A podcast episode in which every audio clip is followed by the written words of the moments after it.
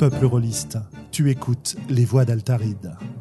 Nos émissions sont enregistrées et diffusées en direct sur Discord et retransmises sur YouTube. Tu peux venir participer à la discussion sur le chat, sur le serveur Discord, ou nous laisser des commentaires après les émissions. Tu trouveras toutes les infos à propos du podcast sur le site www.sandrone.fr.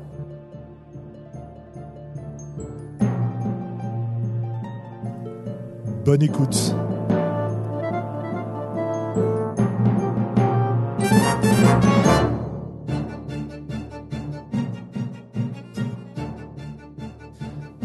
Paf, ça y est, on est en direct sur YouTube avec euh, les voix d'Altaride numéro 63 et ce soir bah, ce soir on va discuter avec vous chers auditeurs qui êtes euh, présents au chat en direct toutes les deux semaines et on vous en remercie beaucoup donc on vous donne la parole la possibilité de poser vos questions par écrit sur le chat et éventuellement de les poser évidemment à l'oral.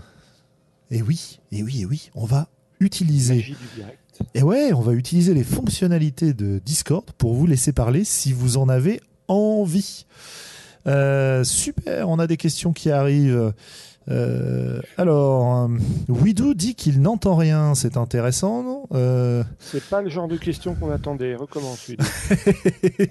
Écoutez, confirmez-nous que vous entendez quelque chose, parce qu'avec Globo, on s'entend super bien. Oui, et, on s'entend bien. et a Ça priori. fait longtemps qu'on s'entend bien d'ailleurs. hein. Oui, oui, ça fait longtemps qu'on s'entend bien, ouais, ouais. Ah, Ok, Sinoc nous dit que c'est impeccable le son, donc ça doit être un problème chez Widou, ce qui veut dire qu'il va pouvoir euh, se, se reconnecter. Bien tiens d'ailleurs, euh, s'il nous entend, je serais bien content d'avoir euh, des news. Bah de... non, a priori, il nous entend pas. Oui, Ouais, ouais, ouais, mais c'est pas grave, je vais, le, je, vais, je vais lui redire tout à l'heure, d'avoir des news de la, la super convention qui était organisée à Caen, dont il nous a parlé. Euh, bien, bien. Alors, bon, alors Benoît, Benoît est avec nous ce soir normalement, il a disparu. Globo est avec nous. Bah, Globo, lui, on l'entend. Oui, je pense que Benoît va, je pense que Benoît va revenir euh, assez rapidement. Et puis, et puis voilà pour l'instant pour ce soir. On verra euh, si on est rejoint euh, plus tard ou pas par Sandra, euh, dont la santé ne lui permet pas d'être là à l'heure au minimum, peut-être même pas là du tout, nous verrons bien. En tout cas, on lui souhaite évidemment de bien se reposer. Ben oui. Et, et voilà, voilà. Alors, petite news. Bon, bah, moi, mes news, elles sont extrêmement limitées parce que globalement, il y avait un événement formidable où j'aurais rêvé d'être ce week-end. Il s'agit évidemment de la convention Eclipse, mais ça aurait pu être une des autres conventions qui ont eu lieu en France ce week-end parce qu'il y en a eu pas mal en fait. Et il se trouve que euh, j'ai assisté à un autre événement. euh, peut-être un peu moins formidable, mais relativement sympathique tout de même, c'est-à-dire les journées portes ouvertes de mon boulot. C'est-à-dire que je bosse à peu près un samedi par an, et bah c'était le jour de ces conventions, tant pis, raté. Mais, mais, mais les voix d'Altaride avaient quand même un, un envoyé extraordinaire sur place, Monsieur Oui. Globo. Mais Alors- oui, oui. Raconte-nous un peu comment ça s'est passé. euh. Eh bien, le Eclipse, c'est toujours une, une convention d'un excellent niveau parce qu'ils sont accueillis dans la- dans l'enceinte de la fac euh, à Rennes, ce qui leur permet, malgré un, un grand nombre de parties, puisque euh, vendredi soir, samedi après-midi, euh, euh, samedi soir, pour que les parties officielles, pas les off qui ont lieu le, dimanche après-midi, euh, il y a bien euh, une trentaine, voire une quarantaine de tables, hein, je ne sais pas exactement, mais il y en a beaucoup. Et, euh, chaque table a sa, salle, en fait. Et du coup, tu as une qualité de jeu qui est, indé- indépendamment des gens avec qui tu joues, hein, mais juste la qualité d'organisation de la partie qui est assez importante. L'autre qualité, c'est que on y enfin, moi, j'y retrouve une paire de copains à, Eclipse à chaque fois, puisque euh, il y a euh, qui se déplace. Cette année encore, il y avait euh, Johan Scipion. Il y avait euh, les gens des courants alternatifs que je salue. Je vois euh, Arjuna dans le, dans, le, dans le chat et il y en a sans doute d'autres. Je je m'excuse auprès de ceux que je n'arrive pas à citer. Et donc, c'était vraiment très sympa de, de, discuter avec, euh, avec tout ce petit monde. Il y avait euh, Salène aussi, euh, de nos amis du, de l'autre podcast qu'on ne citera pas. Bref, du coup, le samedi après-midi, moi j'avais proposé de faire meneur de jeu en Sper s'il leur manquait du monde. finalement, il leur en manquait pas. Du coup, ça m'a permis de passer l'après-midi à discuter avec tout ce petit monde et c'était formidable. Et le samedi soir, j'ai fait une partie d'un jeu que je voulais tester depuis longtemps qui s'appelle Swords Without Master. Ah, excellent. Euh, voilà, parce qu'on entend parler et ça fait partie des jeux un peu, un peu mythiques. Et euh, ça m'a permis de euh, prendre conscience de pourquoi je n'étais pas sensible aux jeux à, proposition esthétique forte. Tiens donc. Et en fait, ouais, ouais, ouais, parce que donc la, la partie était au dire du meneur de jeu, Gulix, que je salue. Euh, tout à fait satisfaisante. Il y a eu des bons moments de franche poilade, euh, mais moi, j'arrive pas à rentrer en immersion dans une proposition cible. Je suis capable de faire des descriptions, je suis capable de dire des trucs, mais euh, ça ne me fait absolument ni chaud ni froid, ça ne me fait rien, je pas d'immersion. Voilà, j'arrive pas. Et du coup, eh bien, c'est quand même une bonne nouvelle parce que je sais que c'est pas la peine que je joue à, à Sword Without Master. Enfin, je peux y jouer pour le plaisir des autres, mais je n'y joue pas pour mon plaisir.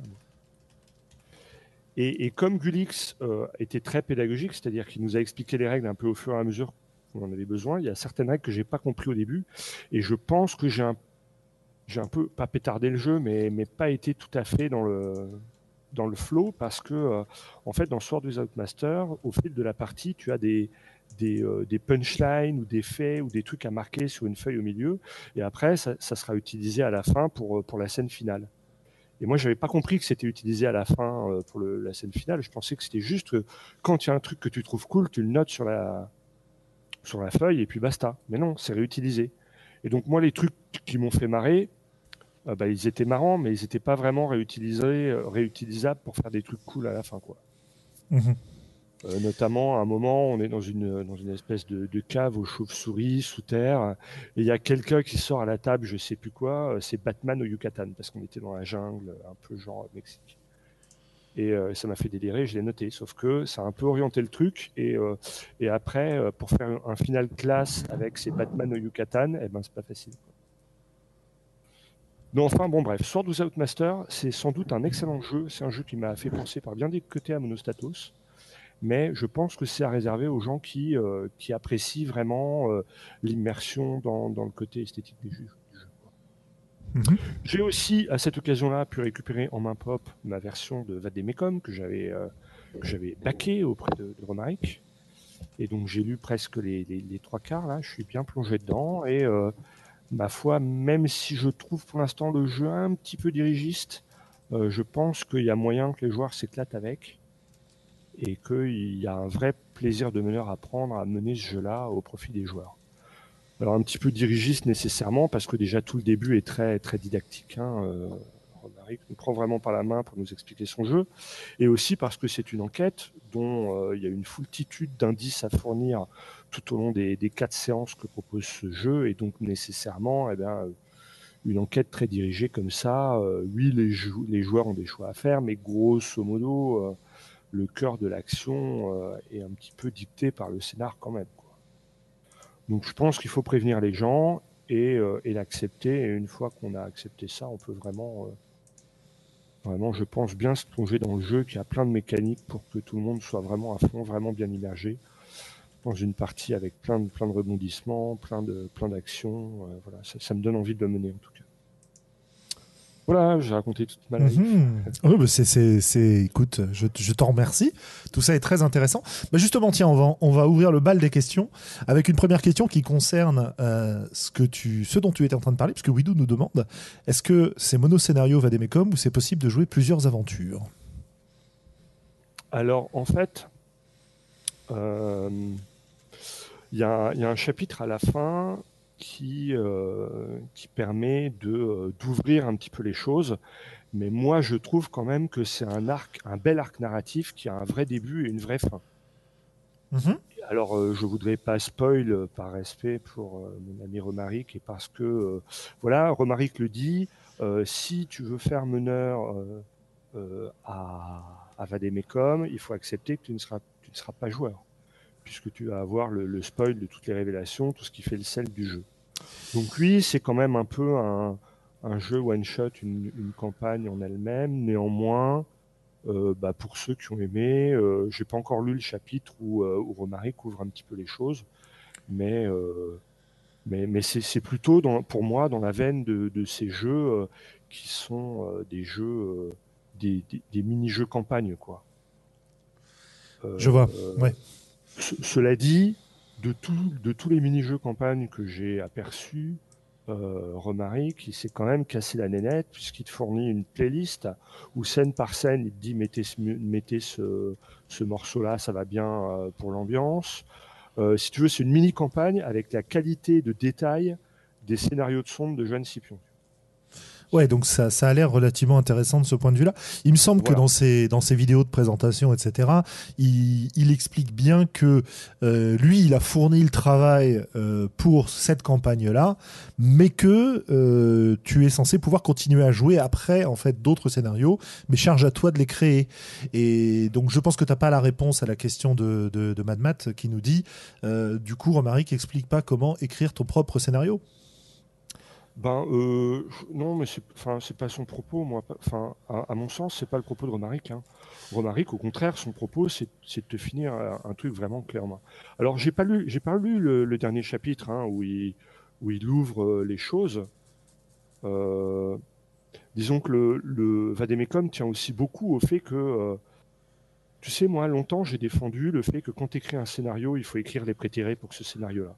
Oui, bien, bien sûr, euh, oui. Le, le, le, scénario valise où tu peux rentrer n'importe quel euh, personnage, euh, du barbare sanguinaire euh, à l'esthète artiste, en passant par le, le cuisinier Alfling, euh, moi je, je, suis vraiment revenu.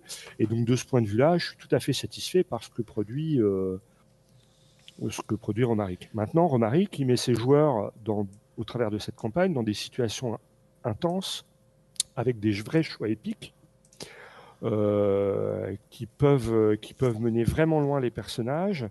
Et donc je ne suis pas sûr si les joueurs s'investissent vraiment que euh, une fois l'arc narratif bouclé ces mêmes personnages là soient vraiment euh, réutilisables tels quels.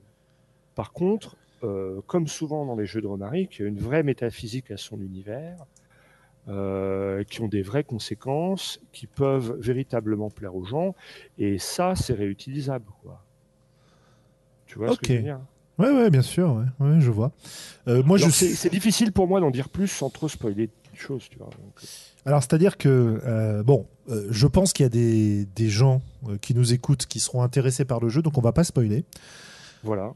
Euh, voilà. Mmh, mon point de vue perso, c'est que honnêtement, je suis pas forcément d'accord avec l'idée que lire le jeu empêche d'y jouer, ce genre de choses, parce que euh, oui, oui, ça va te ruiner probablement une partie de la surprise, mais euh, je joue pas pour la surprise, quoi. Euh, je joue pour jouer, mais ça, c'est vraiment une approche perso, quoi. Tu vois? Oui, mais c'est parce que tu, tu, vois, moi, c'est pareil. Je suis pas, je suis globalement pas fan des jeux à secret en tant que joueur. Euh, je comprends qu'il y ait des gens qui l'apprécient et je sais que euh, c'est quelque chose que Romaric aime bien dans ses jeux. Il aime bien les secrets, les trucs, les grandes découvertes, les révélations. Euh, moi, si je suis meneur de jeu, euh, jouer à un jeu à secret, ça me dérange plus puisque les secrets, je les connais. Oui, bien sûr, bien sûr, bien sûr. Et, et, je sais qu'il y a des joueurs qui apprécient aussi euh, ce genre de jeu. Bien sûr, absolument. C'est pour ça qu'on spoile pas.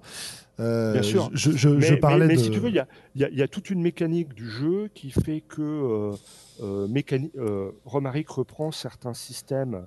Et là, ça spoilera pas qu'il a déjà un petit peu étraîné dans le sens, notamment l'équivalent des points d'immersion, puisque euh, tu as une espèce de jauge à immersion qui, euh, plus elle monte, plus tu vas avoir de chances de réussir tes, tes actions, plus tu vas gagner de points d'expérience euh, au moment où tu gagnes de l'expérience, etc., etc. Et un des moyens de, de faire augmenter cette jauge à immersion, c'est de faire des hypothèses sur les révélations potentielles.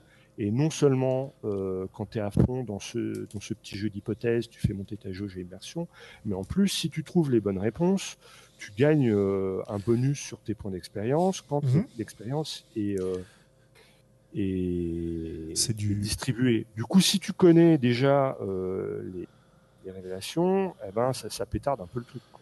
Oui, oui, bien sûr. Non, mais ça, c'est parce qu'il a fait son système comme ça, et, euh, et ça, c'est du Sphinx en fait.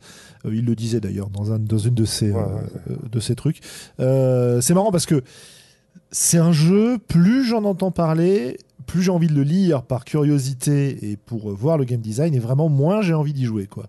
C'est assez rigolo. Euh, je pense que ça correspond bah. pas du tout à ce que j'ai envie de jouer en ce moment, en fait, tout simplement. Hein. Oui, oui, parce que ça, ça s'éloigne, tu vois, de ce dont on parlait au podcast euh, dernier, qui est, euh, voilà, ce rapport à, au côté émergent des jeux que l'on que l'on goûte en ce moment. Euh, néanmoins, moi, je, je, sais que dans mon entourage, dans mon petit club de jeux de rôle nantais, euh, il y a des gens qui vont s'éclater à jouer à ça. Quoi. Ah, mais ça, ça j'en doute pas. Pense, et moi, je pense qu'il y a un vrai plaisir de meneur à prendre aussi avec, avec Vademecum. Ah, mais il y a, il y a 10 ou 15 ans, j'aurais adoré ça. Euh, quand je jouais beaucoup à Vampire, à Néphilim, etc., je pense que j'aurais beaucoup aimé ça. Euh, notamment parce que, bon, voilà, il y a un certain nombre de, de thématiques dans le jeu qui, je pense, m'auraient beaucoup plu. C'est rigolo comme on, comme on change un petit peu de d'envie directe. Et, rien ne dit que tu reviendras pas à un moment. Tu vois, ah bah absolument. Ah oui, oui bien sûr il est, tout à fait possible que euh, ce que j'aime jouer aujourd'hui me lasse dans quelques années et me repousse dans euh, des directions anciennes. Par exemple, je le vois parce que euh, j'ai une certaine envie de jouer un petit peu côté donjon en ce moment et, mmh. et, j'essaye de trouver des moyens de, de d'assouvir, non pas de sublimer l'expérience, d'assouvir à la fois mon envie de cette ambiance et de ce contexte-là, et en même temps mon envie de jeux plus émergents, de, de, de roleplay, de, d'immersion dans le personnage, euh, et, de et de développement du personnage en fait. Voilà, voilà. Mhm. C'est, de, développement du, point de vue technique ou du développement du point de vue. Euh... Eh ben, pas que du point de vue technique, justement. Ouais, du point de vue histoire, du point de vue, euh, du point de vue, oui, histoire du personnage, quoi. Euh, évolution du personnage, construction de sa personnalité, évolution de sa psychologie au cours du temps, euh, choix qui sont faits, qui vont orienter la façon dont les choix suivants seront faits, et ce genre de mmh. choses, voilà. Ok, ok. Je me suis pris les pieds dans un fil, j'ai cru que ça avait déconnecté mon micro. donc voilà, est-ce qu'on, est-ce qu'on a, alors je, dois pas, non, je suis pas sur le bon, sur le bon chat encore. alors on a des questions, t'inquiète on a plein, on a plein, on a plein de questions. Mais c'est sur le chat autour du direct, euh, évidemment, euh, qu'on est pour poser nos questions. Alors là, on a déjà accumulé quelques petites questions, donc euh, je te propose qu'on commence par y répondre et, au fur et à mesure, d'autres devraient arriver. Je, te laisse faire parce que comme d'hab, je dois pas être sur le bon chat, j'y vois rien. Oui, tu, tu m'entends pas, oui, oui, bien sûr. Donc comme je te disais, le chat, c'est autour du direct. Alors, avant le direct, le direct. Ah oui, ah, ok. Chat écrit. Bah Super, ah, bravo. Ah, bonjour à tous, ça y est, j'y suis. Ouh, vous pourrez envoyer des messages privés directement, enfin euh... publics directement à Globo. Alors, on a. Ouais, c'est le school Romaric, excellent. ok, tu rattrapes. Euh, il, fallait, la sortir celle-là, j'adore. Bravo, bravo Mad Matt, euh, c'est formidable. Benoît, est-ce que tu nous entends? Est-ce que tu es capable de parler? Ou est-ce que ta connexion euh, est toujours aussi difficile Histoire de dire bonjour quand même. Pas de réponse. Je pense qu'il euh, a du mal à se connecter. Bien. Alors, première question. Bah justement, Manmat, tu le citais. Il me demande pourquoi Sandrone, ça vient d'où? Bah écoute, ça c'est, je, vais pouvoir y répondre. Si tu as une hypothèse, euh, Xav, tu, n'hésites pas, mais je doute que tu. Je me suis jamais posé la question. Je, sais que ça, date d'un certain temps. Enfin, j'ai l'impression que ça date pas d'hier. Ça date pas d'hier, ça date du début du développement euh, de Divergence en fait. C'est très, très bête, hein, sans drone. Hein. Sans drone, ça vient de 100 euh, plus loin drone, qui était euh, une espèce de chiffre que j'avais imaginé pour ce jeu, pour Divergence au départ, en imaginant que alors dans Divergence, on va jouer des, un personnage double, voilà, tout simplement. Euh, dans lequel, euh, enfin si j'ose dire, dans lequel on va avoir à la fois euh, un humain qui prend des décisions politiques vis-à-vis de l'aménagement, de la terraformation et de la colonisation d'une planète vers lequel il se dirige avec son peuple à travers, enfin à l'intérieur d'un immense vaisseau dans lequel le peuple en question est endormi. le, le, classique de colonisation lente sur un vaisseau générationnel, quoi. Et de l'autre côté, le deuxième perso qu'on joue, c'est un, robot, un drone, qui porte la personnalité, une copie de la personnalité du sénateur, et qui lui est sur la planète en question pour l'explorer, la découvrir, l'aménager, etc., euh, etc.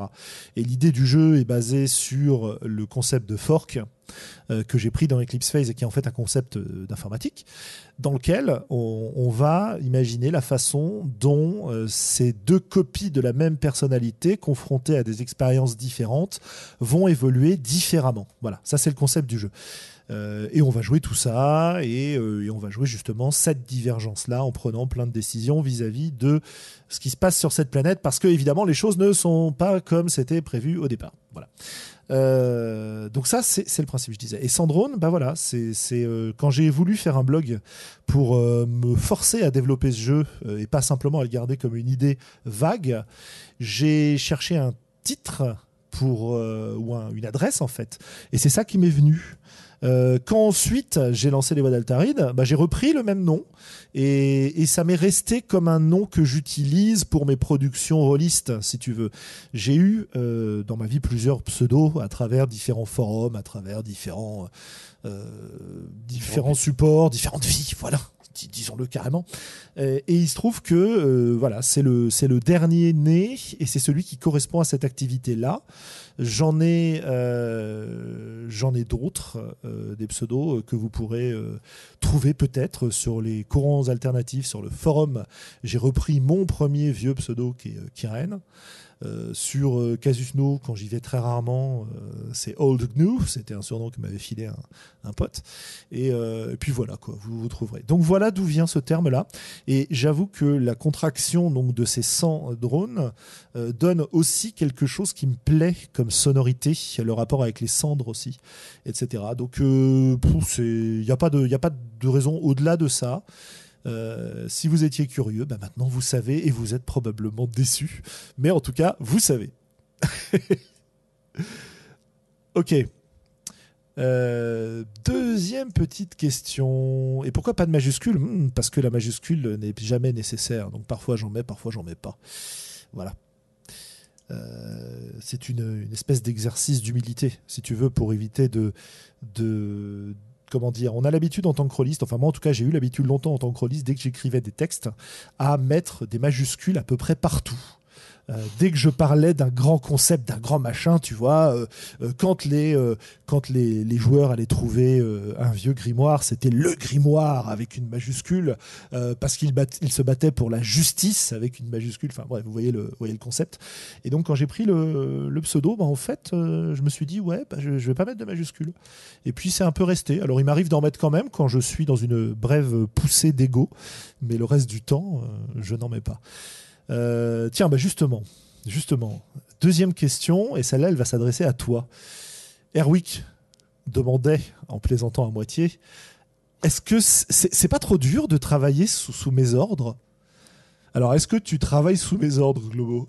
Je suis pas bien sûr de ça. je suis pas bien sûr. Je suis. Euh, voilà, certains euh, le savent peut-être, je suis militaire depuis fort longtemps euh, et, comme beaucoup de vieux soldats, j'ai quand même un caractère assez affirmé. En plus, quand je suis dans le cadre de mes, loisirs, je mets un point d'effort à pas y mettre un sérieux excessif. Et donc, en fait, je me demande toujours comment, comment Julien fait pour me supporter parce que euh, j'oublie, j'oublie les, euh, j'oublie un peu les, les, trucs qu'on se dit. je vais pas consulter les, les listes qu'il nous met sur sur Internet. là, je, avant le, avant la comment dire, le, début du, de l'enregistrement, je lui ai redemandé de me filer les liens que j'avais perdus. Euh, enfin, moi, j'ai surtout de l'admiration pour Julien qui arrive à, à supporter mon inconsistance euh, chronique. Et, euh, et, non, non, non, c'est un vrai plaisir de, travailler avec Julien, aussi parce que Julien, il a cette énorme capacité à me, remettre euh, face à mes contradictions, à me ramener dans la réalité. C'est-à-dire que j'ai souvent tendance un peu à m'enflammer. Euh, et, Julien, c'est le bon sens incarné. Il me dit toujours, non, mais Xav, là, tu t'emballes, voyons, tu peux pas dire ça. Et donc, c'est un vrai, c'est un vrai plaisir. Et puis, je crois que euh, je crois que c'est une, vraie rencontre, une vraie amitié entre Julien et moi, et qu'on s'entend euh, sincèrement bien, et que, et que on est, notre relation, elle est aussi basée sur ce principe d'écoute euh, charitable ou bienveillante. Et du coup, c'est vraiment, en tout cas, moi, c'est une relation qui me nourrit, quoi. Et, et être régulièrement dans les voies d'Altaride avec vous, j'ai besoin aussi de la dialectique, moi, pour réfléchir. Donc, avoir un contradicteur intelligent et bienveillant, eh ben, c'est un véritable plaisir. Et euh, je, tiens bah, du coup à profiter de cette question pour vraiment remercier Julien parce que euh, c'est quand même lui qui tient le podcast à bout de bras, c'est lui qui arrive à réunir les gens, c'est lui qui arrive à nous dire bon allez là faut être sérieux, faut qu'on discute d'un truc, c'est lui qui arrive à Enfin bon, bref, euh, franchement, je, pense que c'est plutôt l'inverse. Moi, j'ai beaucoup d'admiration pour Julien qui supporte des, des, collègues de podcast pas toujours faciles ou fiables. Quoi. Écoute, euh, c'est très gentil tout ça. Euh, on a une dynamique qui est devenue relativement intéressante, c'est-à-dire que euh, effectivement, moi j'ai des tendances autocratiques dès que je suis dans l'organisation de quelque chose, mais c'est quelque chose que je sais, et comme je le sais, c'est des choses que j'arrive à combattre quoi. Et quand j'ai des fortes personnalités en face, c'est bien parce qu'ils me laissent pas faire, d'une part, et d'autre part, bah, je sais qu'on peut développer une relation intéressante. On a commencé, avant même le podcast, à discuter de théorie release quand on rentrait des parties qui avaient lieu chez Sandra. Euh, sur, le, sur le chemin du retour en métro, on avait un petit bout de chemin, une petite, euh, petite vingtaine de minutes ensemble, quoi. Et, c'est aussi pour ça que, à travers cette rencontre-là, euh, j'ai trouvé quelqu'un avec qui je sais que je ne me lasserai pas de discuter, parce que tu, tu, Xavier, toi, tu, tu as tendance à consommer pas mal de, de jeux, à lire, à développer, à aller dans des directions dans lesquelles je ne vais pas forcément. Et du coup, tu te retrouves avec une réserve euh, assez importante de choses à dire, même si tu as l'impression que tu n'as rien à dire. c'est la légende, je construis ma légende. Voilà. Euh, et, donc ça, ça nourrit les discussions. Et euh, je l'ai déjà dit plusieurs fois, mais le podcast, moi, je l'ai lancé au départ d'une part parce que j'adorais ce média-là et que j'écoute beaucoup de podcasts et que j'ai commencé à écouter des podcasts quand je jouais à, World of Warcraft euh, et, j'ai commencé par écouter des podcasts sur WoW. Euh, puis j'ai commencé à écouter d'autres podcasts. Puis je me suis dit mais c'est con, j'écoute des podcasts sur le jeu vidéo et sur sur deux trois autres trucs. Je fais du jeu de rôle. Il doit bien y avoir des podcasts de jeux de rôle qui existent. Alors j'ai cherché en français. J'ai trouvé Radio Rollist. Puis plus tard j'ai trouvé la cellule. Euh, et, j'ai commencé à écouter tout ça. Et puis j'ai trouvé des podcasts euh, anglophones aussi, pas mal, que je me suis mis à écouter. Et puis au bout d'un moment, je me suis dit merde, quoi, il va falloir se lancer. Euh, c'est quand même vachement intéressant. Et moi, j'ai envie d'avoir des occasions dans lesquelles je peux parler de jeux de rôle. Parce que j'avais eu, quand j'étais jeune adulte, commençant la fac, plein d'opportunités de, passer des nuits entières à débattre sur des sujets rôlistes. Euh, qui étaient à mon avis moins intéressants que ceux qu'on a pu aborder dans le podcast d'ailleurs, mais peu importe, c'était vachement sympa. Et avec le temps, avec l'âge, avec les parties qui se terminent plus tôt et euh, disons la, concentration sur le jeu lui-même quand on arrivait à se retrouver, il me manquait ces occasions de discuter. Et, discuter à l'oral, pas seulement par écrit, via forum, machin, quoi, en direct. Et donc, du coup, le podcast a été excellent pour ça et j'ai trouvé chez Xavier, chez Sandra aussi d'ailleurs, chez Benoît euh, et, les autres euh, qui nous ont rejoints ensuite, enfin, Morgane qui était là depuis le début, Anne, Calisto qui est venu plusieurs fois, euh, Thomas Munier qu'on a invité ou qui sait même inviter avec des sujets passionnants. Et donc, je suis très reconnaissant pour ça. Eugénie, pour les mêmes raisons, etc. Enfin, je ne vais pas citer tous les gens qui ont participé au podcast, mais là, vous avez ceux qui y ont participé le plus souvent. Bah, on réussit à avoir des conversations intéressantes. Et c'est vrai que l'adjonction d'un chat dans lequel euh, vous pouvez nous... Euh, titiller, nous donner des infos, etc., nous poser des questions, nous corriger quand on se plante, parce que c'est arrivé aussi, ou nous donner des compléments d'infos, eh ben c'est top, parce que ça nous donne une dynamique vachement intéressante. Et comme le but, c'est de parler de tout ça, bah, c'est parfait quoi. Alors c'est un peu égoïste comme but, hein, euh, voilà. Mais euh, mais en tout cas je suis euh, fort ravi que ça, intéresse un certain nombre de gens et c'est pour ça aussi que je tenais tôt ou tard à vous inviter à nous poser des questions, nous donner des sujets, participer même en audio si vous avez envie de de parler en audio. Bref, c'est un plaisir. Alors, alors, alors, passons aux questions suivantes. Évidemment, dans mon long tunnel, j'ai un peu raté les questions qui se sont posées, donc je les note. Et euh, bah, pendant que je note les questions qui me manquent, je vais, Xavier, te transmettre la, question suivante. nous avons Dol qui nous dit Qu'est-ce qui pousse à devenir MJ est-ce que c'est le MJ qui s'amuse le plus? Est-ce que c'est le respect? Est-ce que c'est le pouvoir? Enfin, il dit pas, mais l'argent peut-être. Alors, qu'est-ce qui, qu'est-ce qui pousse à devenir MJ à ton avis, toi? Et pendant ce temps-là, moi, je recopie les questions en question dans ma liste. Alors, si on revient au début du début du début, moi j'ai commencé avec la, petite boîte rouge de Donjons et Dragons lorsque j'avais une dizaine d'années en 82-83. Et à l'époque, je ne connaissais aucun rôliste, c'est moi qui avais la boîte de jeu, et donc je te le donne en mille. Qui s'est tapé le rôle de MJ, qui s'est lu les règles, etc., bah, c'est ma pomme. Et puis une fois que tu as commencé, bah, tu as, fait, le pas le plus dur, et tu continues. Donc ça, c'est une première réponse. Une deuxième réponse, c'est que dans ma vie, j'ai été amené à, déménager relativement souvent du fait des mutations inhérentes à, mon métier. Et quand tu, quand tu vas vivre ailleurs, un des bons moyens de rencontrer des gens avec qui tu pourrais t'entendre, c'est d'essayer de rencontrer des gens qui partagent un petit peu tes passions. Et, euh, et, donc, aller dans un club de jeux de rôle, c'est une bonne occasion de rencontrer des gens avec qui tu vas avoir des choses à dire, euh, qui vont tourner à autre chose que le foot, les gonzesses et les bagnoles. Et du coup, eh ben, moi, quand j'arrive quelque part, mon premier instinct, il est de euh, chercher des clubs de ce qui m'intéresse. Ça a été les arts martiaux, ça a été le jeu de rôle. Le jeu de rôle a cette particularité, c'est que une fois que les campagnes sont lancées, une fois que les tables sont faites, une fois que les gens ont l'habitude de jouer ensemble, c'est pas toujours évident d'intégrer une table, surtout quand tu euh, sors du chapeau, même si les, jeux, les rôlistes sont plutôt accueillants, ils ont leurs petites habitudes et il n'y a pas forcément la place pour toi. Et donc arriver en disant voilà, je suis meneur de jeu, je propose de vous faire jouer à un tube ou un super jeu à la mode, eh bien c'est une c'est une bonne occasion de rentrer dans une communauté, de faire tes preuves, euh, et après de te faire inviter à des parties euh, et euh, ou de, gens qui viennent te voir en te disant tiens tu pourrais pas nous masteriser ça. Il paraît que la partie que tu as fait sur bidule a été géniale etc, et euh, comme ce que je dis là ça pourrait paraître élitiste ça l'est pas. Euh, il faut pas être un génie pour être meneur de jeu hein. on, on, en a parlé souvent sur le forum. Il, il faut des qualités d'écoute. Il faut accepter de se planter. Il faut voilà, et, puis l'appétit vient en mangeant, quoi. Hein, il faut en faire. Hein. Et alors, je sais pas si ça répond complètement à la question ou si j'en ai oublié. Oh, je pense que tu as, tu as cité pas voilà, après, ça, c'est ma réponse à moi. Hein. Je sais qu'il y, y, a des gens qui ont envie de passer le pas parce qu'ils ont des, choses à dire, des choses à raconter, et que quand tu es meneur de jeu, tu as plus de temps de parole que, tu, que quand tu es joueur. En tout cas, dans le, dans le dispositif euh, traditionnel.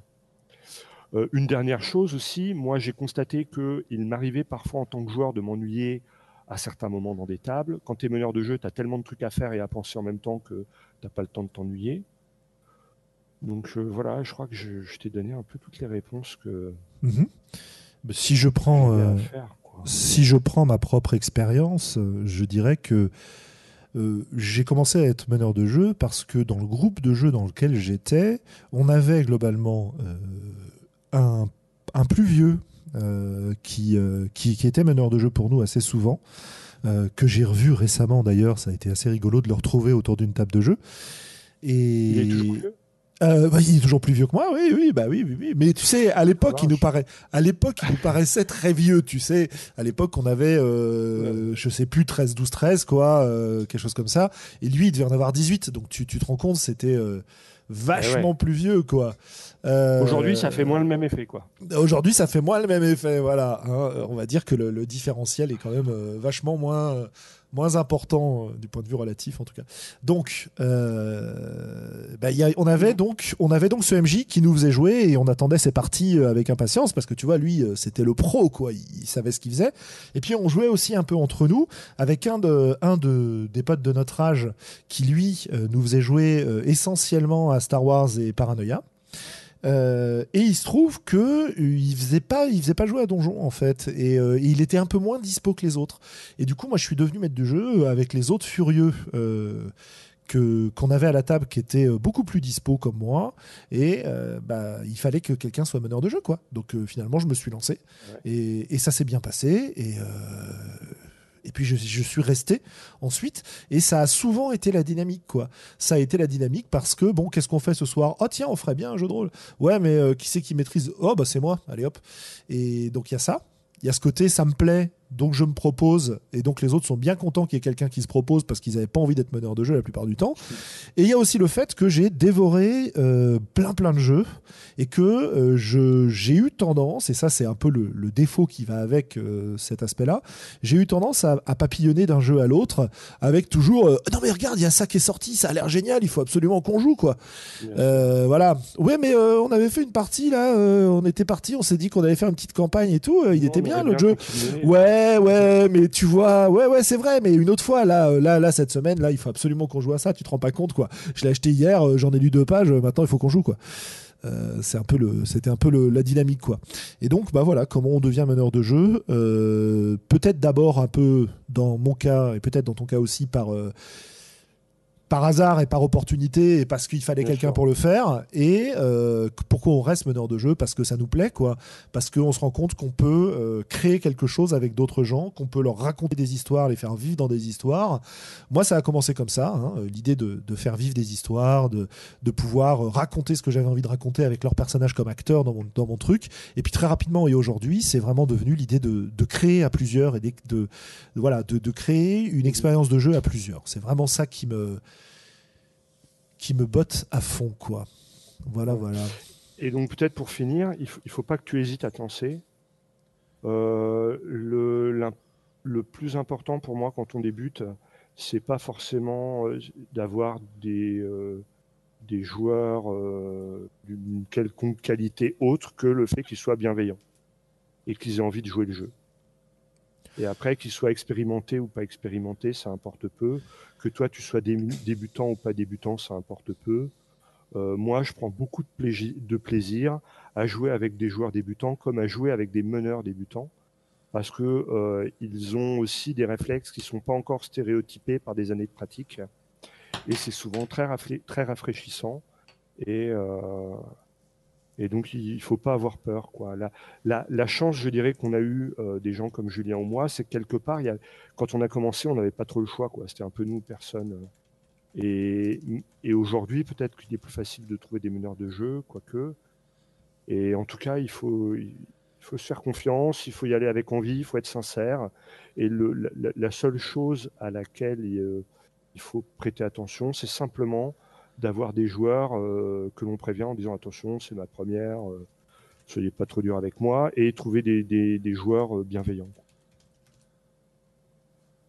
Pour pas se dégoûter avec des gens qui pourraient soit pas jouer le jeu, soit, ouais tout à fait ouais. soit faire de l'anti-jeu, soit, je dirais, Et on revient du coup globalement à notre adage global rôliste qu'on entend beaucoup. Ne jouez pas avec des connards. avec des cons. Merci John Wick. Et, et- et tant d'autres, et tant d'autres. Bah ouais, Toi, mais bah ouais, mais- m'a marqué. ouais. mais mine de rien, mine de rien, euh, effectivement, euh, quand vous avez des, des MJ qui débutent, euh, faut accepter, de- faut accepter qu'ils débutent quoi. C'est-à-dire que parfois pour certains ça va être super facile et ça va aller direct, parfois ça va être laborieux. Hein bah ok, euh, très bien. C'est un peu laborieux, donc on va essayer de l'aider le, le MJ en question, hein. Euh, parce que moi, il y a, y a aujourd'hui, il y a rien qui m'agace plus que tomber sur des tables complètement euh, euh, comment dire? Ouais toxiques mais j'allais dire euh, amorphes et qui enfin amorphes. Ouais. bah, c'est une chose on peut être silencieux écouter il y a pas de souci moi ça me pose pas de problème. Mais c'est des gens qui vont et j'avoue que j'en rencontre assez peu aujourd'hui hein, mais qui ont tendance à dire euh, à ne rien faire dans le jeu à suivre l'histoire qui leur est proposée et derrière à reprocher quand c'était pas terrible quoi. Bah, si c'était pas terrible fallait vous prendre en main et puis impulser une dynamique. Alors c'est pas toujours simple voilà, c'est pas toujours simple. Parce que je me retrouve aussi dans la position du mec qui trouve que la partie a été pas terrible et qui n'a pas fait ce qu'il fallait euh, pour qu'elle soit mieux, en fait. hein. Donc, euh, faut, se surveiller. Personne n'est à l'abri de ce genre de choses.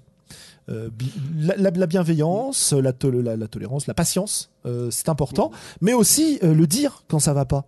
Parce que si on lui dit pas au meneur de jeu qui est déjà euh, stressé parce que c'est ses premières fois, bah, il saura jamais que ça n'a pas été bien. Donc faut pas lui couper les pattes. Hein. Il faut pas lui dire bah écoute la coco, non, euh, la prochaine fois c'est pas toi qui maîtrise parce que t'es pas prêt quoi.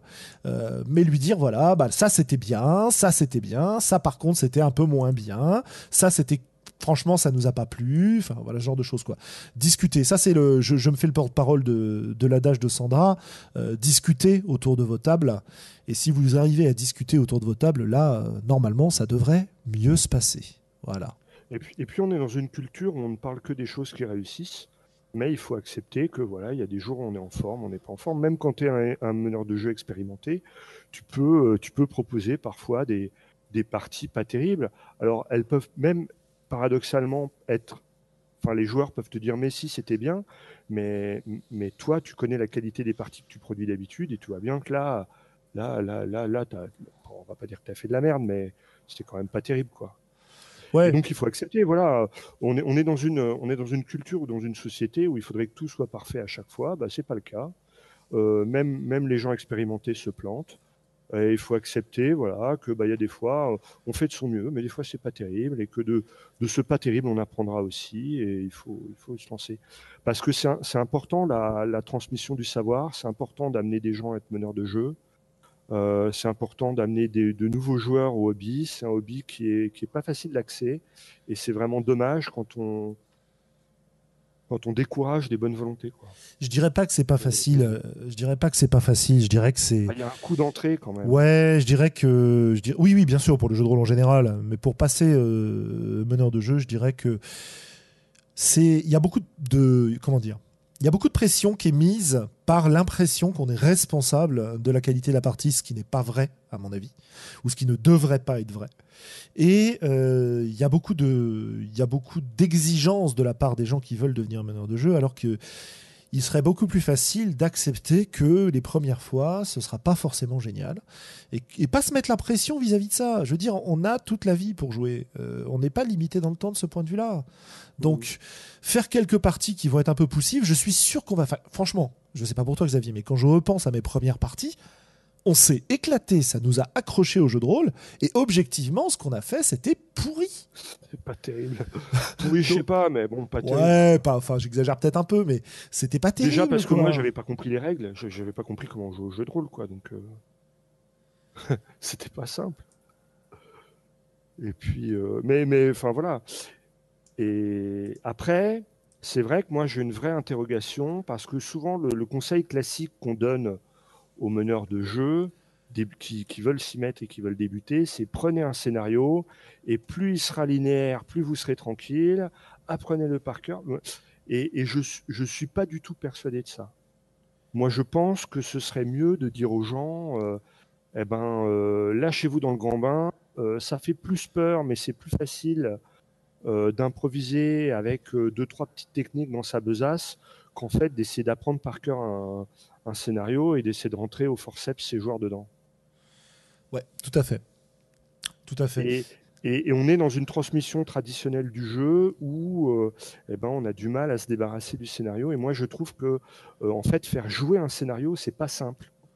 Je suis d'accord. Alors, alors qu'avoir avoir un jeu dont les mécaniques euh, vont, vont générer du jeu, c'est-à-dire un jeu qui est fait pour, pour jouer, pour voir comment ce qui va arriver, c'est-à-dire un jeu qui va, qui va par ses mécaniques générer du jeu en lui-même sans que toi tu es obligé d'en apporter, et où toi en tant que meneur tu auras juste des choix à faire, des réactions à prendre en fonction de ce qui se passe à la table à ce moment-là, eh bien, même si ça fait plus peur parce qu'il n'y a pas de, il a pas de, de, ligne de vie à laquelle se raccrocher comme pourrait l'être euh, un scénario, eh bien, je, je, je, pense avec du recul que, in fine, c'est quand même plus facile à mener que d'essayer de s'accrocher euh, tel le noyer à sa bouée après son scénar.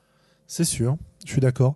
Il y a, y a Axel euh, de Jeudi JDR qui, qui, nous, qui nous dit qu'avec l'explosion des actual plays sur YouTube, les podcasts, la peur de la première fois est moins grande. Je pense que c'est vrai. Je pense qu'il y a beaucoup plus de gens qui se lancent. Et ça, c'est assez cool parce que ça montre ce que c'est qu'être MJ en pratique. Alors, dans certains cas, c'est très impressionnant. Ouais, oh Benoît, dis oh, donc. ouais, on ah t'entend, ouais. Euh, ça devient. Ouais, ça devient donc de plus en plus fastoche, quoi. Euh, et, et, c'est intéressant. Et puis on a aussi des jeux maintenant qui prennent cette idée-là en compte, qui, qui, qui, disent, bah voilà, euh, le meneur de jeu, son rôle, c'est ça, ça et ça, et c'est pas n'importe quoi. Euh, donc euh, le rôle est encadré, du coup, de la même manière que le rôle d'un joueur est encadré, le rôle de MJ est encadré, et de ce point de vue-là, on n'est pas dans le flou, et on laisse pas reposer une responsabilité énorme de euh, créateur, ouais, de créateur des meilleurs, etc., voir le podcast qu'on a fait sur le sujet. Et dis donc, toi, Benoît, alors, qu'est-ce qui t'a poussé à être meneur de jeu? Oula, euh, ben un peu comme Globo, je pense, à un moment donné. Euh, enfin, moi, mon historique, il est, il est, il est un peu. Euh, bon, allons-y rapidement, mais en fait, j'ai découvert le jeu de rôle essentiellement par les livres dont vous êtes le héros. Et il y avait des, des à la base, donc c'était pour faire de la lecture, et il y avait certains des bouquins qui cachaient sournoisement en fait des règles de jeu de rôle plutôt que de, des histoires dont vous êtes le héros classique. Et, du coup, il fallait bien euh, que quelqu'un euh, s'y colle. Et comme Globo, bah, j'ai été cette personne-là, parce que c'est moi qui avais euh, les bouquins sous la main. c'est moi qui ai commencé à faire ça. Et, du coup, après, on s'est inspiré avec mon cousin de, de, ces, ce qu'on croyait être des livres pour être le héros. Et on en a fait des, un jeu de rôle qui s'appelle Midaltarid et, et, dont le nom se retrouve encore jusque dans ce podcast. Absolument. Voilà, mais, euh, mais du coup, c'est les livres dont vous êtes le héros et euh, bah, j'ai commencé parce qu'il euh, fallait bien y aller. quoi. Ok. bah écoute, je pense qu'on a fait le tour de cette question-là. On a deux, trois questions sur le podcast lui-même auxquelles je vais répondre en espérant que, que nos auditeurs nous en posent d'autres. Parce que sinon, bah écoutez, on va s'en poser nous-mêmes. Hein. alors, d'abord, est-ce qu'il y aura des membres des. Sinoc nous demande est-ce qu'il y aura des membres de l'équipe des voix d'Altaride à, RPGers cette année euh, honnêtement, je ne sais pas. Euh, je sais que Benoît, toi, tu t'y es déjà rendu euh, pour il y, a, trois ans. Il y a trois ans. je voulais y aller l'an dernier, j'ai pas pu. Enfin, les, dates tombaient mal, quoi. cette année, je ne sais pas non plus. Nous verrons. Peut-être, peut-être. En tout cas, c'est une convention dans laquelle j'ai envie d'aller. si c'est pas cette année, ce sera peut-être une année suivante. Je sais que je vais finir par y aller. Quand? Je ne sais pas. Voilà. moi, c'est juste, c'est au niveau planning, c'est compliqué à chaque fois parce que je suis en pleine rentrée. Euh, comme je bosse à la télé, on prépare la rentrée de septembre euh, à cette période-là et c'est toujours euh, le, coup de feu à ce moment-là. Et donc, il y a une année où j'ai réussi à glisser ça, mais d'habitude, c'est compliqué. Ouais. Mais en tout cas, pour les gens qui hésitent à y aller, bah, n'hésitez plus parce que c'est vraiment une très très bonne convention. J'en ai, j'en ai tourné pas mal et, ça fait partie des belles, des grandes, des, des mémorables parce qu'il y a, y a vraiment un contexte très spécial ce côté champêtre euh, est vachement bien géré. Et puis les gens sont super. Euh, c'est une très très bonne convention. C'est clair. si, je peux, j'y retourne, euh, j'y retourne direct moi aussi. Bah moi c'est le même problème. Hein. septembre, rentrée des classes, prof, blabla. pas, pas, pas, forcément le bon moment quoi. Mais bon, Bon, bref, on, verra. Euh, je, je peux rien promettre. Euh, si c'est possible, avec plaisir. Euh, si c'est, un peu compliqué. Il faut dire aussi que c'est un peu compliqué d'y aller. c'est un peu loin de tout.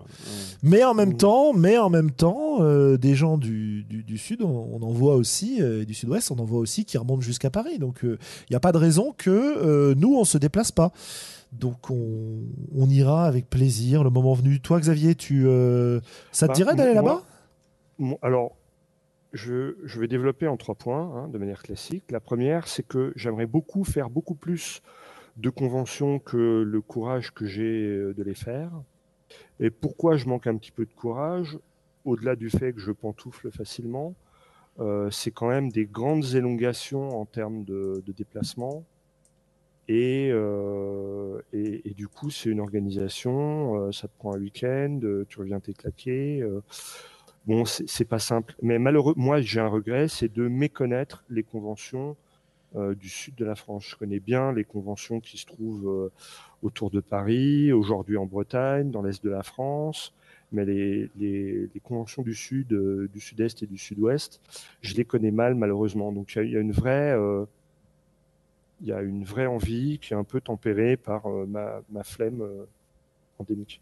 La deuxième chose, c'est que euh, j'ai un, vrai plaisir à aller en convention, à voir les gens de vive à les rencontrer, à discuter, à se poser sur un coin de table.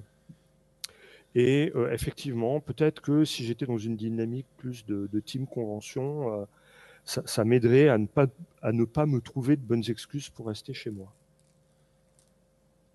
Voilà, encore une fois, j'en appelle à mon tyran favori pour, euh, Ça marche. Bah, écoute, ce que je te propose, c'est que, alors je sais pas si pour cette alors, année. Julien n'est pas un tyran. Hein. Je dis ça juste pour rebondir sur le, début du podcast. Enfin, moi, je le vis pas comme une tyrannie. Loin de là. oh, tu pourrais, tu sais, ça me vexerait pas. Non, non, mais c'est pas le cas. Tu, tu écoperais juste de quelques jours de cachot, quoi. Voilà. euh... non, non, mais parce que c'est vrai qu'avec Julien, on, on, se, on, se, croise euh, du coup euh, moins et, euh, et c'est une bonne occasion aussi de se voir les conventions. Mais carrément, carrément. ok, ok. Bah écoute, je pense qu'on va, on va passer à la suite. Des questions arrivent, des questions arrivent. et c'est formidable. Alors, autre question à propos du podcast. Erwick nous demande l'équipe est susceptible de s'agrandir. Eh ben écoute, euh, étant donné que alors là déjà on a le retour de Benoît plus régulièrement et ça c'est un vrai plaisir euh, parce qu'on l'avait pas entendu depuis longtemps quoi, hein? Un peu compliqué. Mais les contraintes, euh, les contraintes de la vie, euh, de la vie familiale et, des transports font que c'est pas toujours possible. Mais à chaque fois que c'est possible, c'est euh, super. Et puis, en dehors de ça, c'est vrai que on a tendance de plus en plus à se retrouver sur le noyau dur, Sandra, Globo et moi. Et par conséquent, je pense que il est possible qu'on essaye de convier de nouvelles voix. Euh, à participer avec nous. On a déjà l'envie euh, qu'on a déjà manifesté et qu'on a réussi à, assouvir cette année de faire parler des gens en les invitant euh, dans nos émissions et, avoir des, contributeurs plus réguliers euh, voir des gens qui intègrent complètement l'équipe, c'est possible. Mais, mais, mais, mais, évidemment, il faut que tout le monde soit d'accord, qu'on s'entende bien et qu'on arrive à discuter ensemble. Alors, il ne s'agit pas d'avoir des gens qui ont exactement la même opinion que nous. Euh, c'est toujours intéressant quand on n'a pas la même opinion euh, et qu'on arrive quand même à discuter, parce que c'est la, c'est la condition, c'est qu'on arrive à discuter. Donc voilà, pour l'instant, pas de, pas de candidature ouverte, si j'ose dire, pas d'appel particulier. Mais je pense que quand on aura terminé la saison en juin, on se posera la question pour septembre, pour reprendre. Est-ce que, est-ce que euh, on aurait des gens en plus? Bah, Moi, je, suis toujours preneur parce que de toute façon, au mieux, enfin au pire plutôt, ça nous renouvelle et ça, c'est bien. Voilà. Et je tiens à dire que c'est une question qu'on s'est déjà posée et qu'on se pose euh, presque à chaque, à chaque saison en fait. C'est-à-dire que régulièrement, euh, Julien nous dit s'il y a des personnes que vous aimeriez qu'on intègre au, euh, podcast, dites-le nous. Et puis Sandra et moi, on lui dit euh, ben, on connaît personne, nous, ce qui est sans doute faux. Hein, mais je m'excuse auprès des gens auxquels je ne pense pas. Mais en tout cas, c'est une, une problématique qui ne nous est pas étrangère et qui nous questionne. Absolument. Absolument. Donc, donc à voir. Si vous avez, et je l'ai déjà dit, je le redis, s'il y a des sujets euh, sur lesquels vous avez des choses à dire, qui vous passionnent et que vous voulez nous amener, il n'y a aucun souci. On l'a déjà fait, euh, notamment Thomas Munier, comme je disais, euh, et d'autres. Donc n'hésitez pas, euh, venez nous proposer vos sujets. on a un planning, on les placera dans le planning, on discutera ensemble. Et qu'on soit d'accord, qu'on soit pas d'accord sur le sujet, il n'y a pas de souci. Tout ce que je demande, c'est que si on a débat, euh, si on a débat, il faut qu'on se soit une discussion. Il ne faut pas que ce soit un affrontement. On n'est pas là pour s'affronter. On est là pour euh, confronter nos idées et être prêt à changer d'avis pendant notre discussion. Et ça, c'est très très important. Alors, on pourrait même avoir des débats beaucoup plus contradictoires, mais ça demanderait une certaine organisation. Euh, ça se fait pas mal. Moi, je, je, suis pas mal de comment dire, de, chaînes sur YouTube qui organisent ce genre de débat. Euh, et euh, c'est toujours assez intéressant, le format du débat, c'est-à-dire euh, chacun présente ses arguments, puis chacun peut répondre aux arguments de l'autre, puis on ouvre aux questions du public. Ça, c'est le genre de débat qui pourrait être intéressant parce que c'est un débat qui est formel, ça part pas dans tous les sens, les gens se sont préparés et on va pouvoir écouter leurs arguments. Donc ça, c'est un format de débat qui m'intéresse. Euh, à l'américaine. À l'américaine, ah, complètement à l'américaine. Ouais, alors là, euh, complètement académique si tu veux et, à l'américaine. Et il y a même un truc qui me plairait encore plus, c'est qu'on arrive dans ces débats-là à éviter d'utiliser trop de, euh, de sophismes et d'arguments complètement moisis, comme on a tendance à le faire tous un peu tout le temps, et à, comment dire Tradition française oblige, monsieur. Bah, absolument. Et, et du coup, à, mon ami. À, noyer les arguments intéressants derrière des espèces de tentatives rhétoriques de convaincre notre adversaire ou de piéger notre adversaire dans le débat. Voilà. Ça, c'est vraiment. Euh, moi, ce qui m'intéresse dans un débat, c'est que les idées avancent. quoi. C'est pas que le débat soit divertissant pour les gens qui l'écoutent. Du coup, euh, c'est compliqué parce que c'est pas forcément super fun à écouter. Donc je sais pas, peut-être qu'on fera ça un jour. Euh, si c'est fait, je pense Bah- que ce bah sera. si, à défaut d'être fun, c'est intéressant. Quoi. Si les, les arguments sont construits et, et les propos pertinents, euh, à défaut d'être fun, c'est intéressant. Quoi. j'ai perdu Ça. Non, non, pas du tout, pas du tout. Euh, voilà, donc euh, faut voir, pourquoi pas. Euh, et tant qu'on arrive à ne pas être d'accord, mais en restant courtois et en reconnaissant que le point de vue adverse a un intérêt, même si on n'est absolument pas d'accord, bah moi ça m'intéresse quoi. Voilà. Bref, on verra si on a l'occasion de faire ce genre de choses. Dernière question sur le podcast lui-même. Est-ce que Discord a été une amélioration? Écoute, pour moi, Discord a été une amélioration pour la facilité d'avoir le chat et pour pouvoir discuter avec tout le monde et avoir un point de rassemblement. Du coup, de ce point de vue-là, je suis assez fan. Je, pour, le, pour la technique, le son est meilleur que sur les Hangouts. Euh, c'est relativement facile à mettre en place une fois qu'on a compris comment faire. Je vous avoue que j'ai pris pas mal de temps cet été pour essayer de comprendre comment tout ça marchait euh, et pour réussir à mettre euh, la diffusion en direct cumulée avec le Discord, cumulée avec l'enregistrement euh, local, etc. Et maintenant, euh, le, le setting est fait. Et donc ça marche quoi. Pour l'enregistrement, comment ça se passe hein? Comment ça se passe un bot?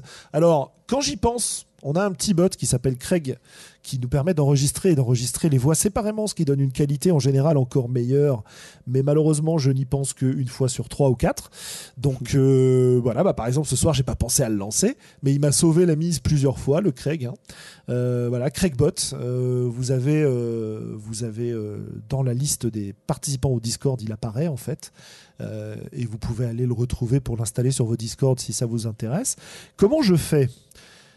Euh. Alors, la solution technique. La solution technique, c'est d'utiliser un truc qui s'appelle. Enfin, deux trucs. Un truc qui s'appelle Voice Meter Banana, qui me permet de rebalancer mes différents flux qui arrivent sur l'ordinateur euh, vers un enregistreur intégré. Euh, ou vers Audacity ou vers ce genre de choses. Là, j'ai un enregistreur intégré, donc je l'utilise. J'utilise aussi un virtual, euh, virtual cable euh, qui me permet de relier la sortie du Discord vers l'entrée du machin.